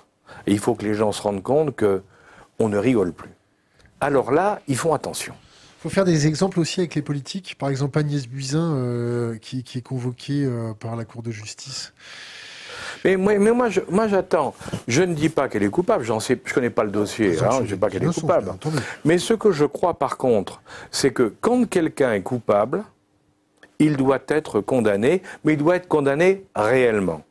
Parce que, comprenez, quand vous voyez des gens qui se font condamner 3 ans de prison, 5 ans de prison, et puis ils sont dehors, ils, ils pérorent, ils travaillent, on les voit, bon, franchement, mais pourquoi se priver?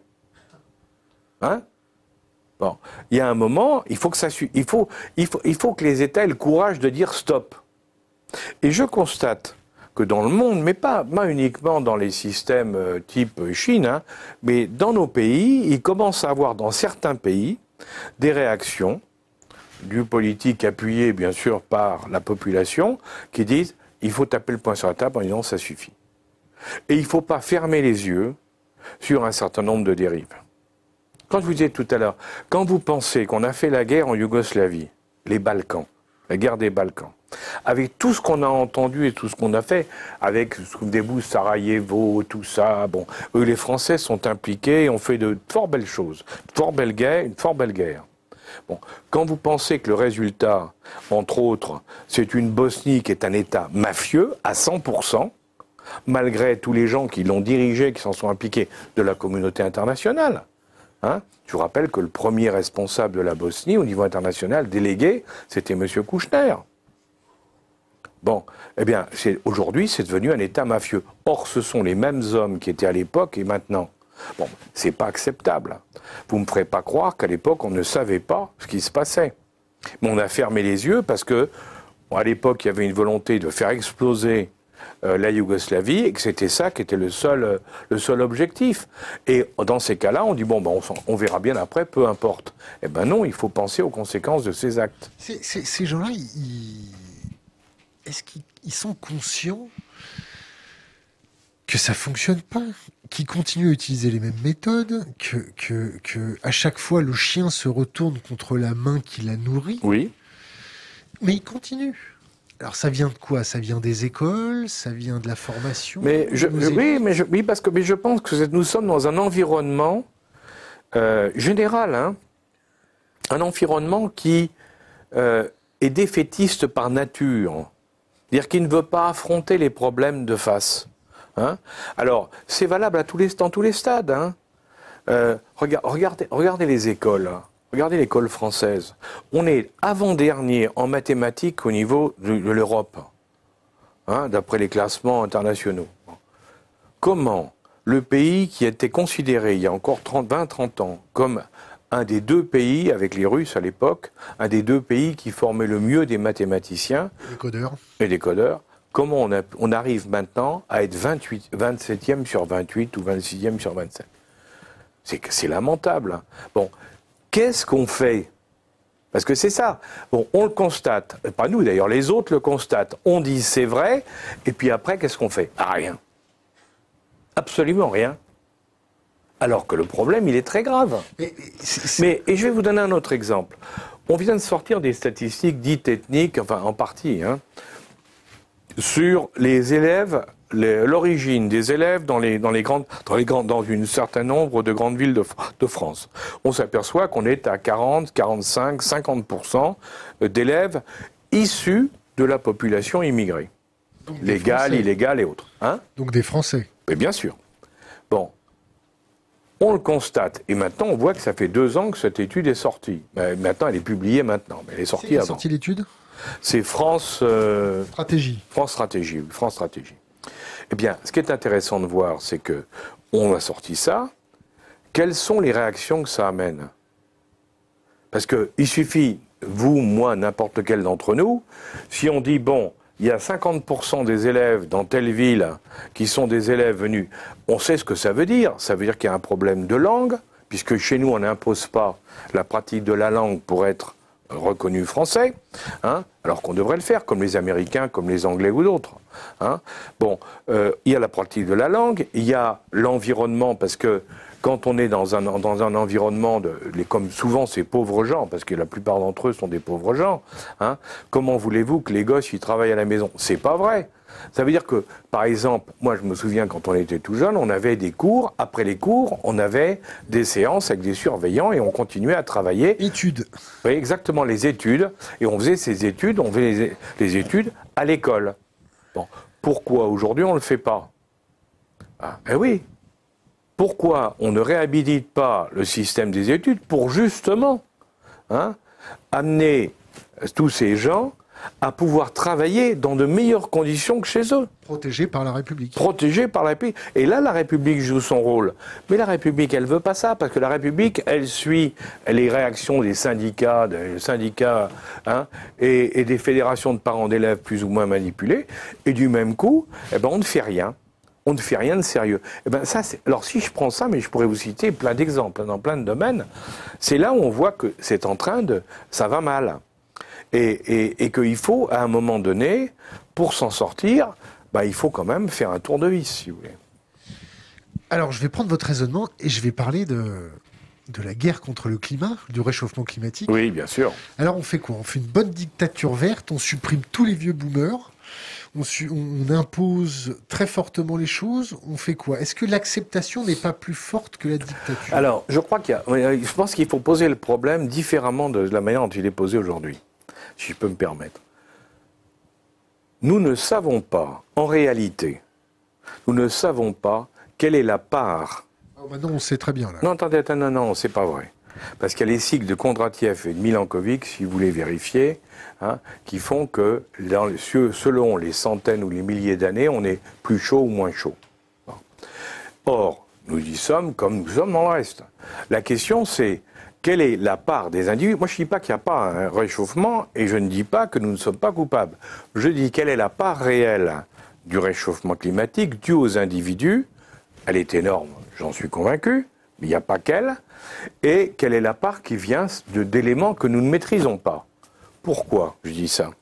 C'est parce que de dire on va lutter contre les mauvaises habitudes des gens pour régler le problème, c'est nécessaire mais insuffisant.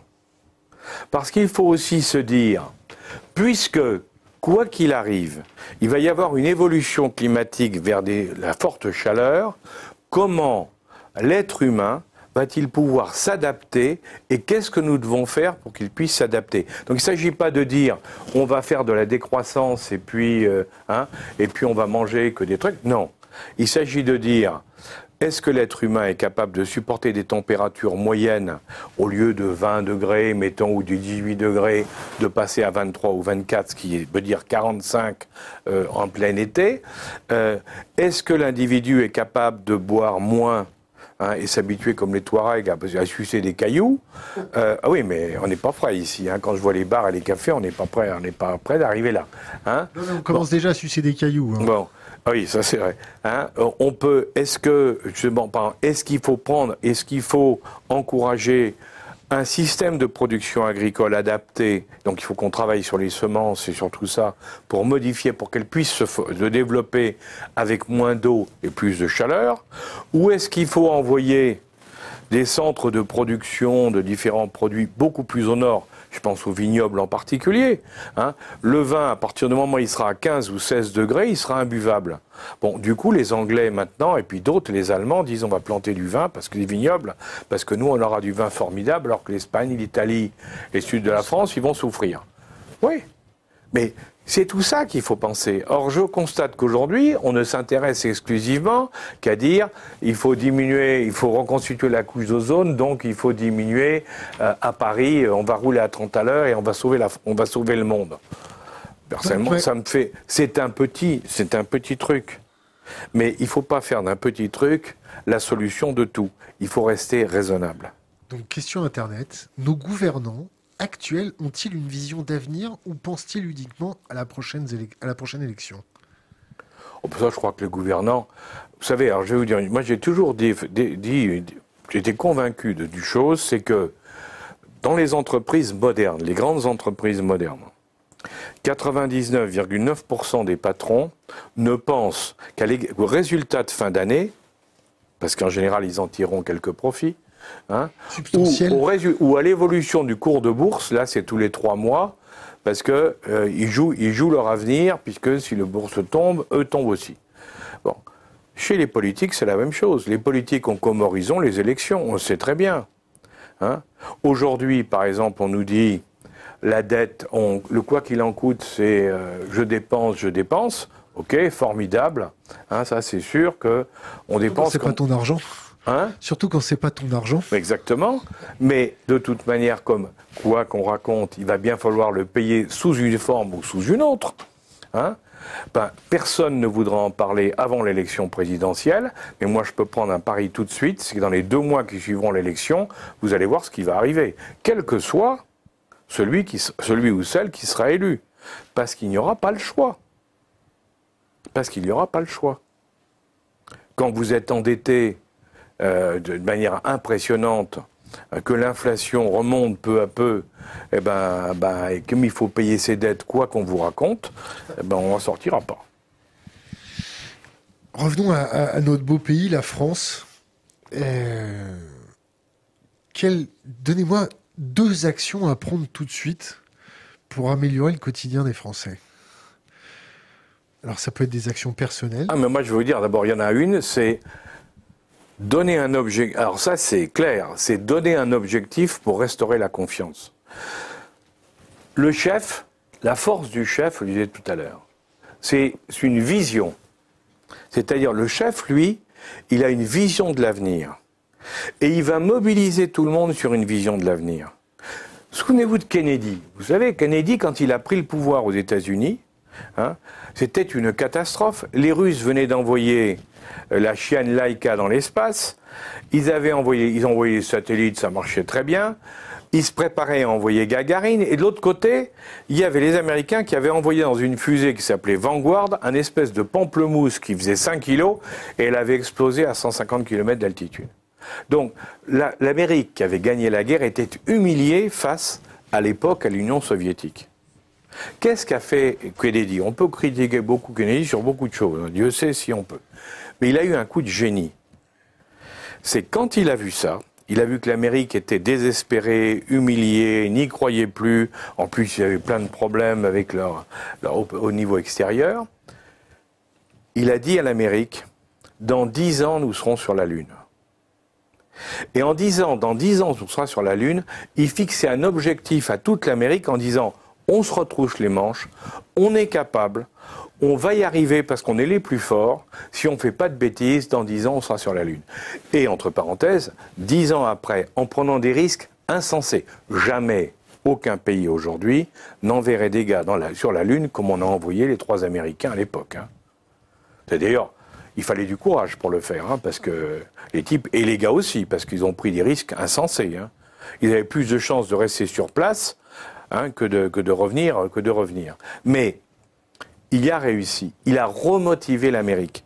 Parce que quand vous donnez un but et que les gens se mobilisent autour de ce but, ça crée, tout, le monde le sait, ça crée un phénomène d'espérance. Les gens ont confiance dans l'avenir parce qu'ils ont l'espérance, ils sentent qu'ils peuvent y arriver. L'action sort du rêve. Exactement. Saint-Exupéry qui disait ça. Hein le, reniement de Saint-Pierre aussi. Mais oui, aussi, aussi mais oui, mais c'est vrai. Hein, et, c'est ça. Donc la première chose, comme je dirais, du chef, quel qu'il soit, c'est de remobiliser en donnant un objectif et un but. Alors bien sûr, la deuxième ensuite, c'est montrer l'exemple. C'est-à-dire que quand on dit à des gens, voilà ce qu'on va faire, il ne faut pas commencer par s'arrêter en route ou se perdre euh, dans tous les petits chemins. Hein c'est votre côté militaire qui parle. Non, non, parce que, non, parce que dans les entreprises, j'ai vu des entreprises gagner. Hein. j'ai eu la chance à un moment d'être dans une entreprise qui s'appelait Jacob Suchard. C'était un, un Allemand hein, euh, qui, avait, qui avait monté cette. En partant d'un petit, petit café à Hambourg, il avait monté le deuxième groupe mondial de café et de chocolat. C'était pas mal, hein, basé en Suisse. Et il s'appelait Klaus Jacobs. Et Jacobs, il était d'une clarté totale. Il disait voilà, notre objectif, Hein, c'est ça. C'est d'être le premier mondial. Et tout, l'entreprise, tout le monde était mobilisé là-dessus.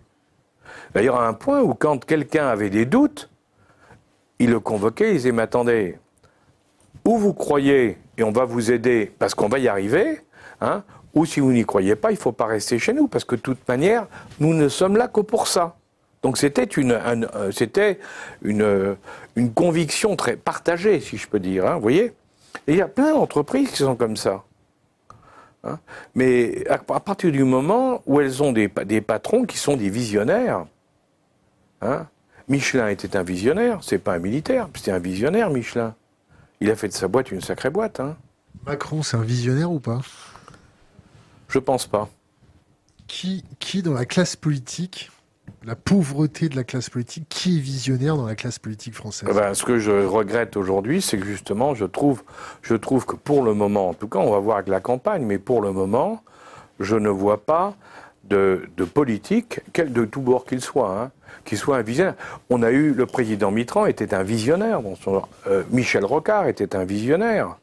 Hein. Euh, je parlais de Pompidou tout à l'heure, c'était un visionnaire. Ils avaient, ils avaient Giscard, avec ses, comme il était, qu'il était, c'était un visionnaire dans son, avec ses idées. C'était des gens qui étaient, qui avaient un mobile qui les poussait vers quelque chose et qui savaient le transmettre à tout le monde. Vous voyez? Euh, Le problème là, c'est que ben, on cherche et on voit pas grand chose qui, euh, qui nous annonce là où on va aller et là où on doit aller si, si on n'a plus de chef, si on n'a pas de chef à, à disposition, est-ce que notre armée va nous aider, à votre avis? Est-ce qu'il y a des leaders encore dans notre armée? Ou est-ce que c'est... Euh, les militaires sont, sont on a, d'excellents, quelques-uns du chef de l'armée actuelle qui sont excellents, d'autant plus qu'ils ont fait leur preuve non seulement dans les bureaux, mais au feu, enfin au combat. Hein, ce qui à une époque n'était pas le cas hein, chez nous. Hein. Euh, là, maintenant, on a des gens qui, effectivement, se sont battus dans les différents théâtres d'opération et qui ont grimpé les échelons et qui sont maintenant les chefs de l'armée. Euh, je crois qu'ils connaissent très bien leur métier. Mais il ne faut pas confondre le militaire avec son système, son organisation, avec le civil. Il ne faut pas confondre le militaire avec le politique. D'ailleurs, regardez, quand les militaires prennent leur retraite et se reconvertissent dans le civil, il n'y en a pas beaucoup qui s'en sortent. Et pourtant, ils sont très brillants. Mais ils ont du mal à s'adapter à un mode de vie, à un mode d'expression, à un mode de raisonnement qui n'est pas le leur. Hein ça ne veut pas dire qu'ils sont mauvais ou bons, ça veut dire que c'est autre chose. Ils sont inadaptés. Voilà. Et je pense que, et au niveau du politique, je pense qu'alors là, le politique en France en particulier, euh, pour de multiples raisons, le politique est englué dans des doctrines euh, du passé et n'a pas été capable de se, faire sa propre révolution pour imaginer l'avenir. Hein et, aujourd'hui, les politiques sont, la plupart des politiques, il faut bien le dire, vivent au jour le jour au gré des sondages. Bon, élargissons un peu le domaine. La Chine, la Russie, l'Inde, le Pakistan, on en fait quoi? Bah, le Pakistan se rapproche de la Chine, bien sûr, pour se défendre. Comme le Pakistan est à côté de l'Afghanistan, entre parenthèses, on voit que là, il est en train de se faire quelque chose. Et sachant que d'autre côté, il y a l'Iran. Donc là, il, va se passer quelque chose, quelque chose d'intéressant, de construction. Hein. Euh, L'Inde, bah, l'Amérique aujourd'hui essaie de se rapprocher, les États-Unis essaient de se rapprocher de l'Inde. Euh, à marche forcée, hein. ils veulent vraiment se rapprocher de l'Inde. Pourquoi? Parce que c'est le seul pays qui reste en Asie qui est capable de tenir tête à la Chine. Parce qu'en environ 2050, ça devrait être le pays le plus peuplé du monde. Hein, et ça devrait être la deuxième puissance mondiale sur le plan économique. Hein. Les Chinois numéro 1, les Indiens numéro 2, les Américains numéro 3. La France où? On, on, sera sorti des dix premiers. On sera sorti des dix premiers. On perd, on perd régulièrement, on sera sorti. On, est, euh, on, vient, on s'est fait passer justement par l'Inde, mais l'Inde, elle grimpe et nous, on descend. Euh, Ça va être catastrophique pour le pays. Bah, C'est-à-dire qu'il faut qu'on trouve, il faut qu'on trouve des ressources, mais justement, il faut qu'on change de stratégie et de politique pour admettre que nous ne sommes plus la grande puissance qu'on a été, qu'on a des points forts, et il faut, comme on dit dans, les, dans les affaires, hein, il faut apprendre à capitaliser sur nos points forts à fond, Hein, et à par contre essayer d'évacuer les points faibles, parce que là, là-dessus, on coule. Or, nous, nous gaspillons nos moyens aussi bien sur le faible que sur le fort. Donc, on, se, on, se on perd une bonne partie de nos capacités. La Chine? C'est quoi avec la Chine? La Chine, pour moi, c'est ben, le pays euh, qui est, euh, qui est en train de. alors, la Chine est en train d'arriver, ils sont en train de devenir la première puissance mondiale. Les Américains, la première puissance mondiale économique, hein, économique.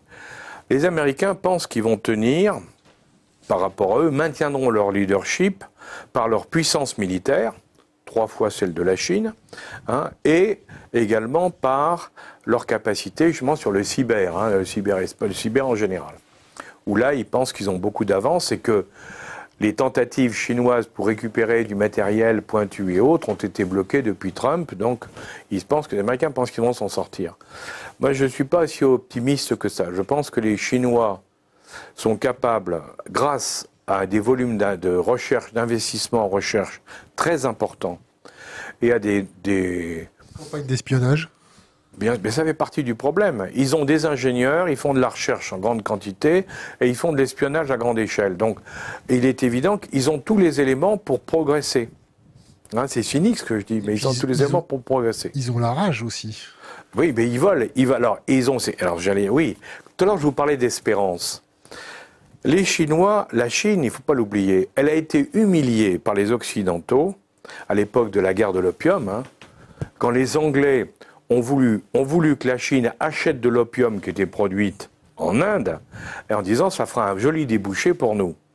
Bon, le problème de l'opium, c'était que ça, ça, a mis en l'air la population, Hein, et les Chinois l'ont payé très cher. Donc les Chinois, ils l'ont pas oublié.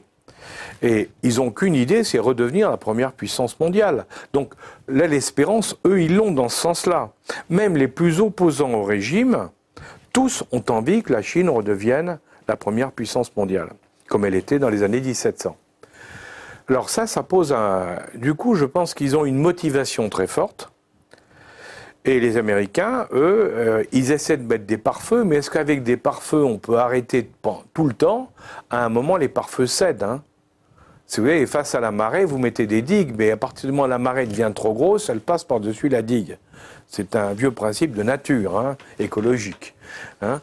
Je crois que le seul risque que nous avons vraiment, c'est ce qu'on appelle, les historiens appellent le piège de Thucydide, c'est-à-dire que nous avons aujourd'hui les Américains qui dominent encore militairement, nettement, les, Chinois, mais pour combien de temps?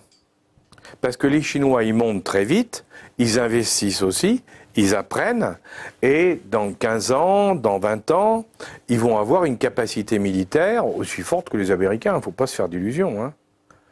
Regardez dans le spatial à quelle vitesse ils rattrapent les Américains actuellement. Hein. C'est spectaculaire hein, ce qu'ils font. Il n'y a pas que là. Donc, Qu'est-ce qui peut se passer?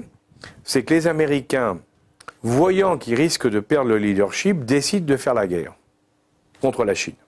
Le vrai risque des dix prochaines années, parce qu'après, à mon avis, euh, après, ça sera trop tard, parce que l'Amérique, euh, même si elle est devant, devra supporter de telles pertes si elle fait la guerre avec la Chine, avec en plus les moyens nucléaires et autres, qu'il ne pourra pas prendre le risque. Ils pourront plus prendre le risque. Donc il y a un créneau assez court en définitive, et dans ce créneau-là, qu'est-ce qui peut se passer? Est-ce que les Américains sont prêts à faire la guerre? Alors Biden jure que non, en disant on va régler le problème dans des négociations commerciales et autres. Euh, moi, j'oublie pas que toutes les guerres aux États-Unis, elles ont été faites par les démocrates, jamais par les républicains. Hein, c'est les démocrates qui ont lancé les guerres. Donc, euh, il faut faire attention parce que c'est, on, rentre dans une période où le, basculement de la stratégie américaine euh, actuelle en disant on s'occupe de la Chine et rien que de la Chine, parce que c'est ça. Hein, euh, la, deuxième étape, c'est est-ce que ça ne va pas les amener à un moment donné, vu la perte de, de possibilités pour eux, à déclencher une guerre qui pourrait être totale ou partielle? Ça, c'est on revient là au problème de guerre. Alors, et là, ça peut se faire probablement sur la mer, sur la, la mer de Chine. Hein. La zone, la zone, euh, c'est la mer de Chine. Mer de Chine et collier de perles ou pas? Oui, bien sûr. Bah, les colliers de perles, bien sûr. Et la Russie, on en fait quoi? Bah, La Russie, elle est, elle est, la Russie, elle, subit elle, subit une erreur stratégique de l'Europe depuis euh, les années 2000. Hein. Et là, après, la, chancelière Merkel, après, elle n'a pas, a pas bien joué le jeu par rapport à quand elle est arrivée aussi. Elle n'a pas, pas aidé. Euh, le, quand euh, le président Poutine avait dit en tout début des années 2000, je veux me rapprocher de l'Europe, on n'y a pas cru. Et on a subi la pression des Américains qui évidemment ne le voulaient pas. Des pays pro-américains comme la Pologne ou les pays de, maintenant du groupe de Visegrad, qui évidemment ne voulaient pas voir la, Russie parce qu'ils en sortaient, hein, on, les comprend aussi. Hein, donc il y avait une opposition au nord. Et euh, nous, on n'a pas eu la force, les gens du Sud et de la Moyenne Europe, on n'a pas eu la force de dire on s'en fout, on va négocier avec les Russes pour les associer à nous. Ce que De Gaulle appelait l'Europe de l'Atlantique à l'Oural. Hein. Et indiscutablement, ça, c'était, la politique à faire, parce que on mettait les, Russes avec nous. Les Américains, ensuite, dans un deuxième temps, parce qu'ils avaient ils ont toujours eu peur de ça. Hein. ils ont toujours eu peur de, ce rapprochement russo-européen qui ferait de cet ensemble un groupe plus puissant que les États-Unis sur le plan d'ensemble. Hein. Faut pas l'oublier. À cause la Russie amenant les énergies, et, nous amenant tout le reste. Donc on pouvait arriver à faire quelque chose de très fort. Donc les Américains dans un deuxième temps, ont créé des pôles de, déstabilisation en Europe pour empêcher qu'il y ait des rapprochements. Le, plus, le majeur, c'est l'Ukraine. Hein. L'Ukraine a été montée pour justement créer une opposition, un foyer d'opposition dans la durée entre l'Europe et les Russes. Donc ça, ça a été une... Avec tout ça, les Russes ont été séparés. Et d'un autre côté, avec les sanctions que nous avons prises en Europe en particulier, ben, qu'est-ce qu'on a fait? On a poussé les Russes vers les Chinois. Alors maintenant, ce qui apparaît, c'est que la discussion, semble-t-il, ils en ont parlé à, à Genève, quand le président Poutine a rencontré le président Biden, le problème maintenant pour les Américains, c'est d'empêcher que les Russes aillent trop loin avec la Chine. Et le problème de Poutine, c'est qu'il voit les Chinois arriver en masse en Sibérie, parce que les salaires sont plus élevés qu'en Chine. Hein, et donc il y a une colonisation actuellement de la Sibérie par les Chinois. Or, si on dit colonisation, à un moment donné, les Chinois peuvent dire mais il y a plus de Chinois qu'en Sibérie, donc c'est pour nous, et c'est les zones énergiques. Donc là, il y a une stratégie où Moscou a absolument besoin de se protéger, et il a besoin des Occidentaux indiscutablement pour justement faire face, hein, et alors que les Occidentaux l'ont poussé dans les bras des Chinois.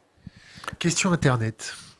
L'austérité, c'est un modèle tenable pour la France? Question. Aucun investissement dans l'éducation, dans notre recherche, dans notre technologie, aucune défense de nos industries. Il rajoute un PS. Je ne savais pas que Bush père fils étaient démocrates. Guerre du Golfe, guerre d'Irak.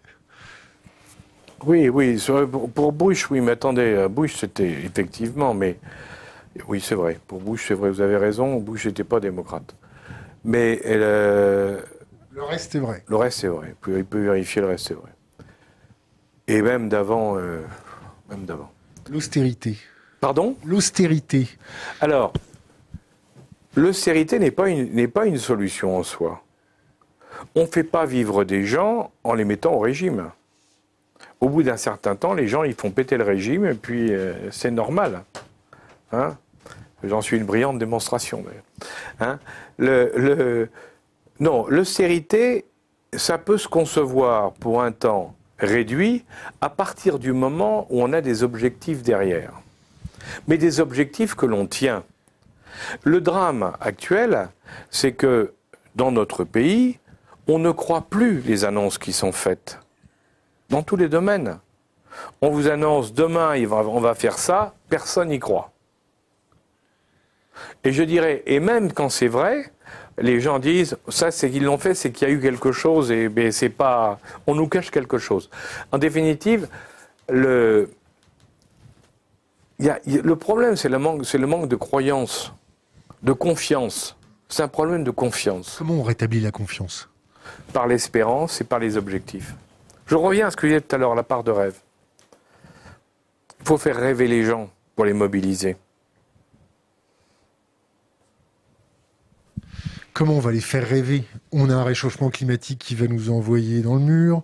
On a un système financier qui tient juste par euh, des effets de manche. On a une, classe politique européenne qui est en décrépitude totale. On va avoir des tensions sur nos approvisionnements en eau, en énergie, en alimentation. Mmh. On va avoir une augmentation des communautaristes. On va avoir une augmentation des gens qui se qui s'indignent pour tout un tas de choses. Ça va devenir complètement ingouvernable on va se retrouver avec quoi? Une dictature? On va se retrouver avec quoi? Même, même, même le chaos? Non, je crois qu'il ne il faut pas souhaiter la dictature, bien entendu, parce que les dictatures sont toujours des, moments très durs à, vivre pour les, pour les gens qui y sont soumis, bien entendu. Hein, et c'est pas, ça ne s'arrime pas toujours très bien, c'est le moins qu'on puisse dire. Mais euh, ce que je crois quand même, c'est que dans la vie, il faut toujours avoir euh, l'espoir. C'est-à-dire qu'il ne faut pas. Certes, quand on voit la longue énumération qui vient d'être faite. Non exhaustive. Oui, non exhaustive. Hein, euh, on se dit, voilà, on est vraiment mal parti. Oui, mais n'empêche qu'il y a toujours. Il y a toujours quelque chose.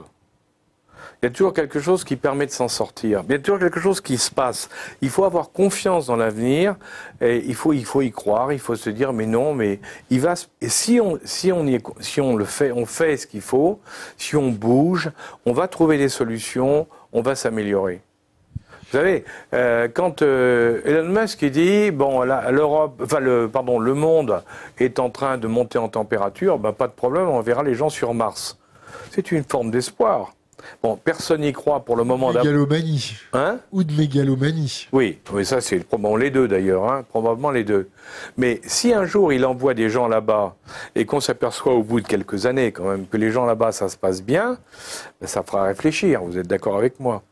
Bon, on n'en est pas là. Ça hein. se passera pas bien parce qu'il n'y a pas de champ magnétique. Non, mais je suis. Attendez, je vous dis pas. Je dis, c'est avec des si, hein, parce que bon, personnellement, je suis loin d'être convaincu que ça soit sérieux. Hein. Donc c'est pas ça. le- sur- oh, je mets, j'ouvre une parenthèse. On va parler de, de notre ami euh, Jacques Blamont, feu Jacques Blamont. Oui. Et il nous disait toujours envoyer des hommes dans l'espace, ça sert à rien. Il faut envoyer des robots. Oui, Ça coûte moins cher, c'est plus facile, c'est plus efficace. Mais bien sûr, mais bien sûr. mais bien entendu. Mais il disait, il disait envoyer des hommes dans l'espace, ça fait rêver. Et, et les politiques, ils aiment bien. Ben oui, mais on, re- mais, on, re- mais on revient à la même chose. Il est évident. Regardez, c'est comme les avions de chasse. On- nous, on s'obstine à vouloir faire des avions de chasse pilotés. Bon, quand on voit l'évolution avec les drones dans tous les domaines, il est évident que l'avion de chasse, on nous en parle, on nous en parle on nous en reparle, mais l'avenir, c'est pas l'avion de chasse. Piloté par un c'est le drone, parce que le drone n'a pas les limites de résistance qu'a euh, résistance l'être humain. L'être humain, il est beaucoup moins résistant qu'un drone. Donc il est moins efficace. Une fois qu'on est capable de piloter le drone avec tous les éléments du problème. Donc oui, il faut repenser euh, mais, ce que vous dites, moi, il me semble que il y a, de l'espoir, si vous voulez. On, peut vivre avec. euh, regardez, on dit la température va monter à 45 degrés. Ok, je vous disais tout à l'heure, il y a ceux qui disent oulala, là, il n'y a qu'une solution, c'est partir. Mais il y a d'autres qui vont dire non, il y a peut-être une autre solution, c'est d'imaginer des cités dans lesquelles les gens vivront et dans lesquelles la température sera acceptable durant l'été. Seulement, comment on va financer ça et comment ça va fonctionner? Est-ce que alors et là on revient à ce problème est-ce que c'est alors avec euh, du nucléaire hein Est-ce que c'est avec de l'hydrogène parce qu'on n'en parle pas Mais l'avenir c'est pas l'électrique. L'électrique c'est une fumisterie. C'est plus polluant. C'est aussi polluant, si c'est pas plus polluant que avec tous les déchets et tout, et l'extraction, que, que ce qu'on fait avec les, les énergies fossiles. Ça délocalise la pollution, c'est bien Ouais. pour les politiques. Mais voilà. Mais le, mais le vrai problème, c'est l'hydrogène. Pour les voitures en particulier. Qu'est-ce qui va se passer quand les, Chinois qui ont mis le cap sur l'hydrogène, dans 5 ans, les premières voitures à hydrogène vont sortir en Chine? Qu'est-ce qui va se passer quand on va s'apercevoir qu'elles ne sont pas polluantes du tout, que ça sera efficace et tout? Ben Évidemment, ils vont conquérir le marché mondial. hein. Ça prendra 5 ans, 10 ans, 15 ans, mais vous allez voir. Bon, mais c'est ça les réponses. Les réponses que je vous disais tout à l'heure, c'est qu'au lieu de dire c'est une catastrophe, il nous reste plus qu'une chose, c'est remplacer euh, euh, nos, tout ce qu'on boit par euh, de l'eau, hein, enfin la, la petite, la, la petite danoise, suédoise, pardon. Oui, non, norvégienne. Greta. Greta, Greta, la petite Greta. Bon, mais c'est pas ça la solution. La solution, c'est pas. Bien sûr qu'il faut apprendre à se limiter et tout, mais c'est mais c'est pas le fond du problème. Le fond du problème, c'est réfléchissons à comment nous pouvons vivre convenablement dans un monde qui aura 5 ou 10 degrés de plus. Ça, ça c'est un problème intéressant et sur lequel tous les grands esprits de la planète, s'y réfléchissent, trouveront des réponses. hein. En espérant que ce soit pas déjà trop tard.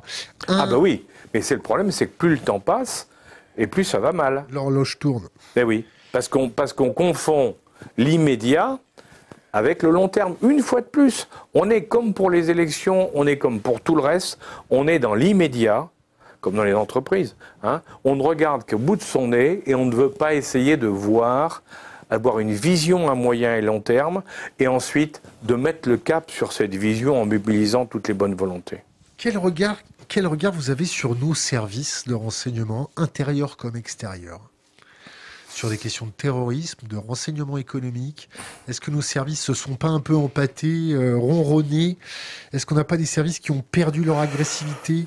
Est-ce que notre pointe de diamant ne s'est pas émoussée? Bon, moi je dirais plutôt que tous les services se sont émoussés.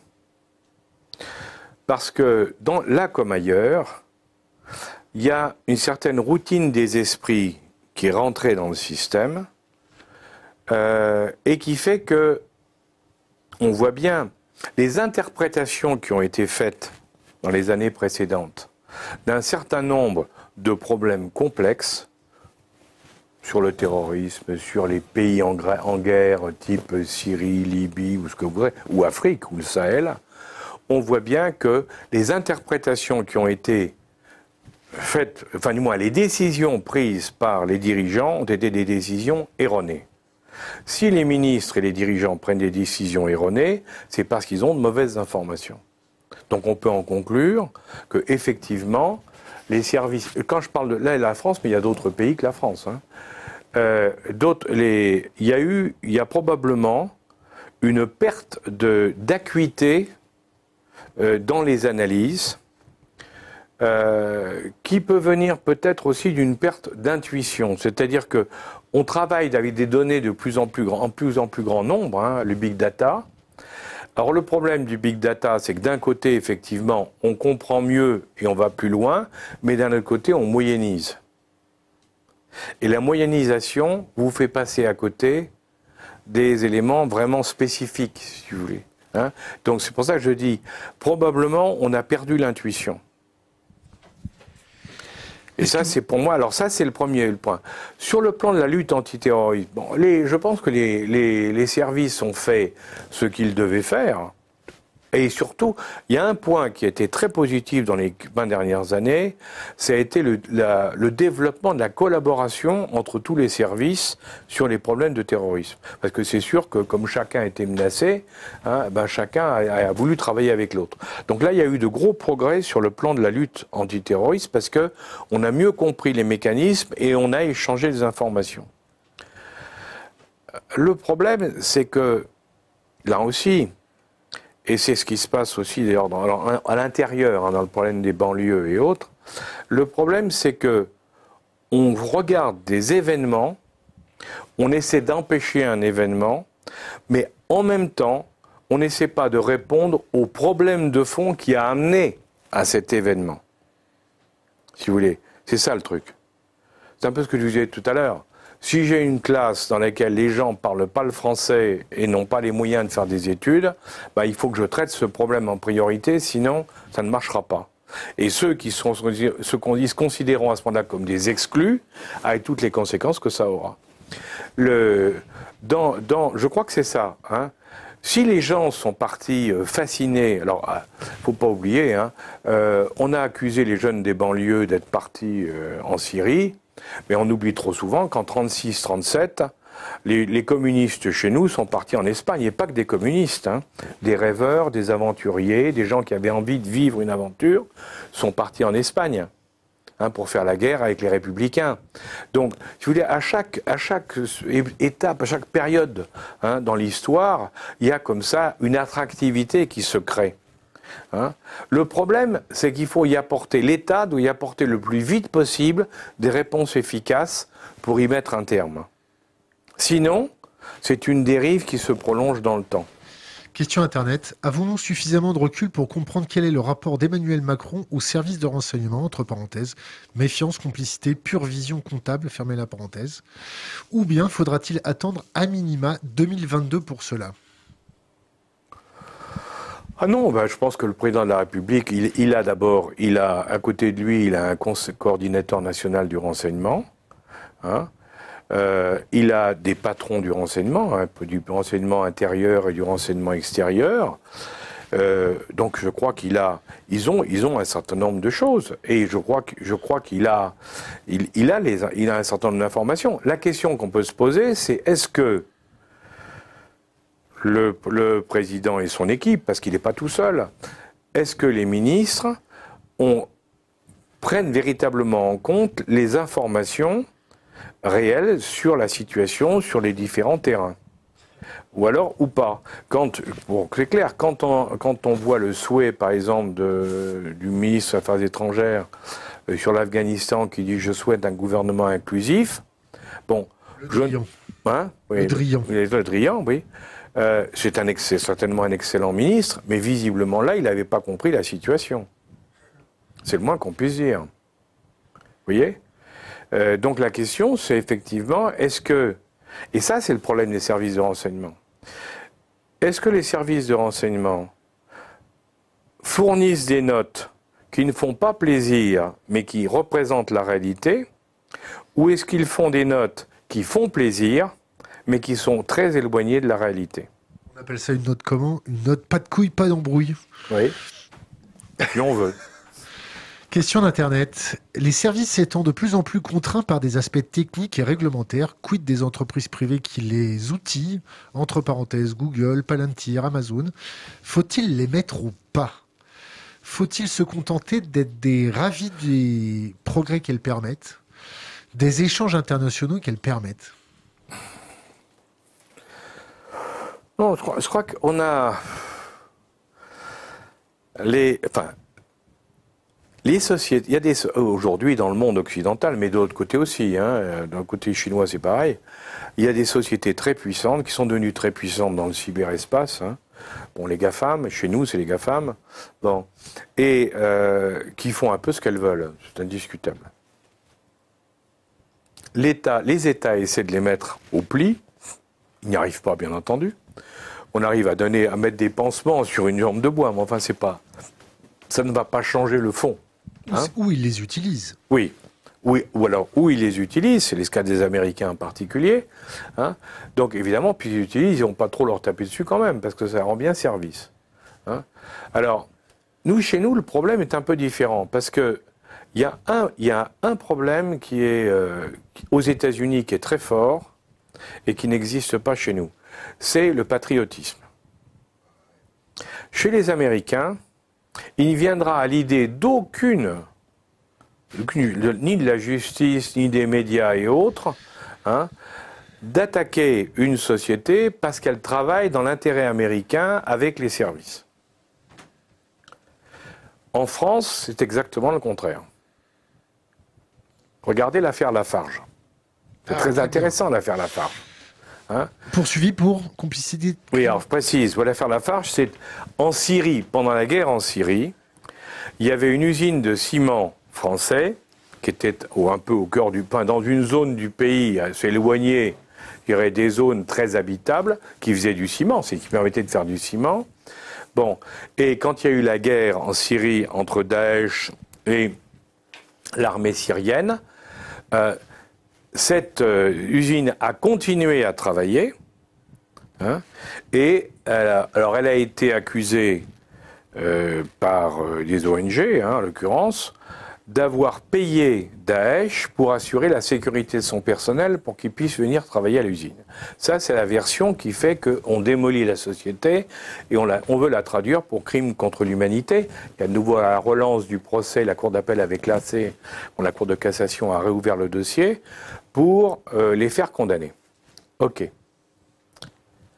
Ce qu'on ne dit pas, c'est que tout le monde sait que cette usine a servi de base aux forces spéciales qui étaient donc à l'intérieur du dispositif ennemi pour pouvoir rayonner. Tout le monde le sait. On le sait pour les Français et on pense qu'il y avait aussi les Américains, forces spéciales américaines. Bon. Donc, on est en train de condamner, du point de vue civil, une société dans un aspect civil, évidemment, très, mal, hein, très mauvais, puisqu'il a payé l'autre, mais sans regarder l'autre aspect, dans lequel, au contraire, il s'agissait de l'intérêt national et de la protection de nos soldats hein, et de la conduite de la guerre. Moi, vous voyez, alors, aux États-Unis, ça, c'est impensable. Chez nous, regardez ce qui se passe. On arrive à la fin de notre, euh, notre interview. Est-ce que vous avez trois bouquins à conseiller à notre communauté? Trois livres? Bah, Il y en a un d'abord, parce que je pense qu'avec tout ce que je vous ai dit ce soir, il faut le relire, c'est Le Petit Prince de Saint-Exupéry. Pour rêver. Hum ça, pour moi, je pense que c'est important parce que pour retrouver l'espoir, pour retrouver l'enthousiasme, il faut être capable de rêver. Il faut imaginer que notre avenir, il peut être pas si mauvais que ça et qu'il faut arrêter de voir tout en catastrophe. Nous ne sommes pas à la veille d'un nouveau déluge. On a une évolution grave et qui évolue. Réfléchissons aux solutions pour nous en sortir et pas exclusivement hein, en défensif. Soyons offensifs. Vous voyez? Ça, c'est pour moi, donc, le, Petit Prince, le premier. Euh, Le deuxième, puisqu'on a commencé par l'Afghanistan, il y a plusieurs livres qui sont sortis sur l'Afghanistan, mais il y en a, il y en a un des Français, d'un Français, d'un ambassadeur français qui s'appelle Le dîner des talibans. Et puisqu'on a parlé de l'Afghanistan, je conseille à beaucoup de le lire pour une raison très simple, c'est qu'il explique beaucoup de choses. Et qu'on voit donc euh, les Français à un certain niveau, en tout, cas, en tout cas à un certain moment, avaient très bien compris ce qui se passait. Hein, et que cette guerre-là, on comprenait très bien que, bon, bah, c'est une guerre qu'on ne pouvait que perdre. Ah oui, mais c'est important. Hein. Bon. Le troisième, ah ben, je pense que là, c'est carrément, il, faut, lire aujourd'hui parce que on est obligé de regarder les rapports de force entre tous les pays. Donc je pense qu'il faut lire un, état du monde. Il y en a plusieurs. Hein. Je sais pas, moi, il y en a Ramsès, le mais il y en a d'autres. Hein. Iris en fait un. Il y en a plusieurs qui paraissent. Mais je pense qu'il faut lire un livre. Il faut que chacun essaie de comprendre ce qui se passe dans le monde. Pourquoi? Parce que nous sommes, nous, dans un pays qui est nombriliste à un point, qui est devenu nombriliste à un point absolument invraisemblable. On se regarde de nombril et on s'exclame qu'est-ce qu'on est beau. Bon. Or, or c'est pas ça la vie. Hein et en plus, quand on voit ce qui se passe à tous les pays qu'on a évoqués, les difficultés, les guerres et tout, il faut justement essayer de comprendre ce qui se passe vraiment pour se dire que nous, là encore, on a été un grand empire. Nous ne sommes plus un grand empire. On a été un empire colonial. Nous ne sommes plus un empire colonial. Hein?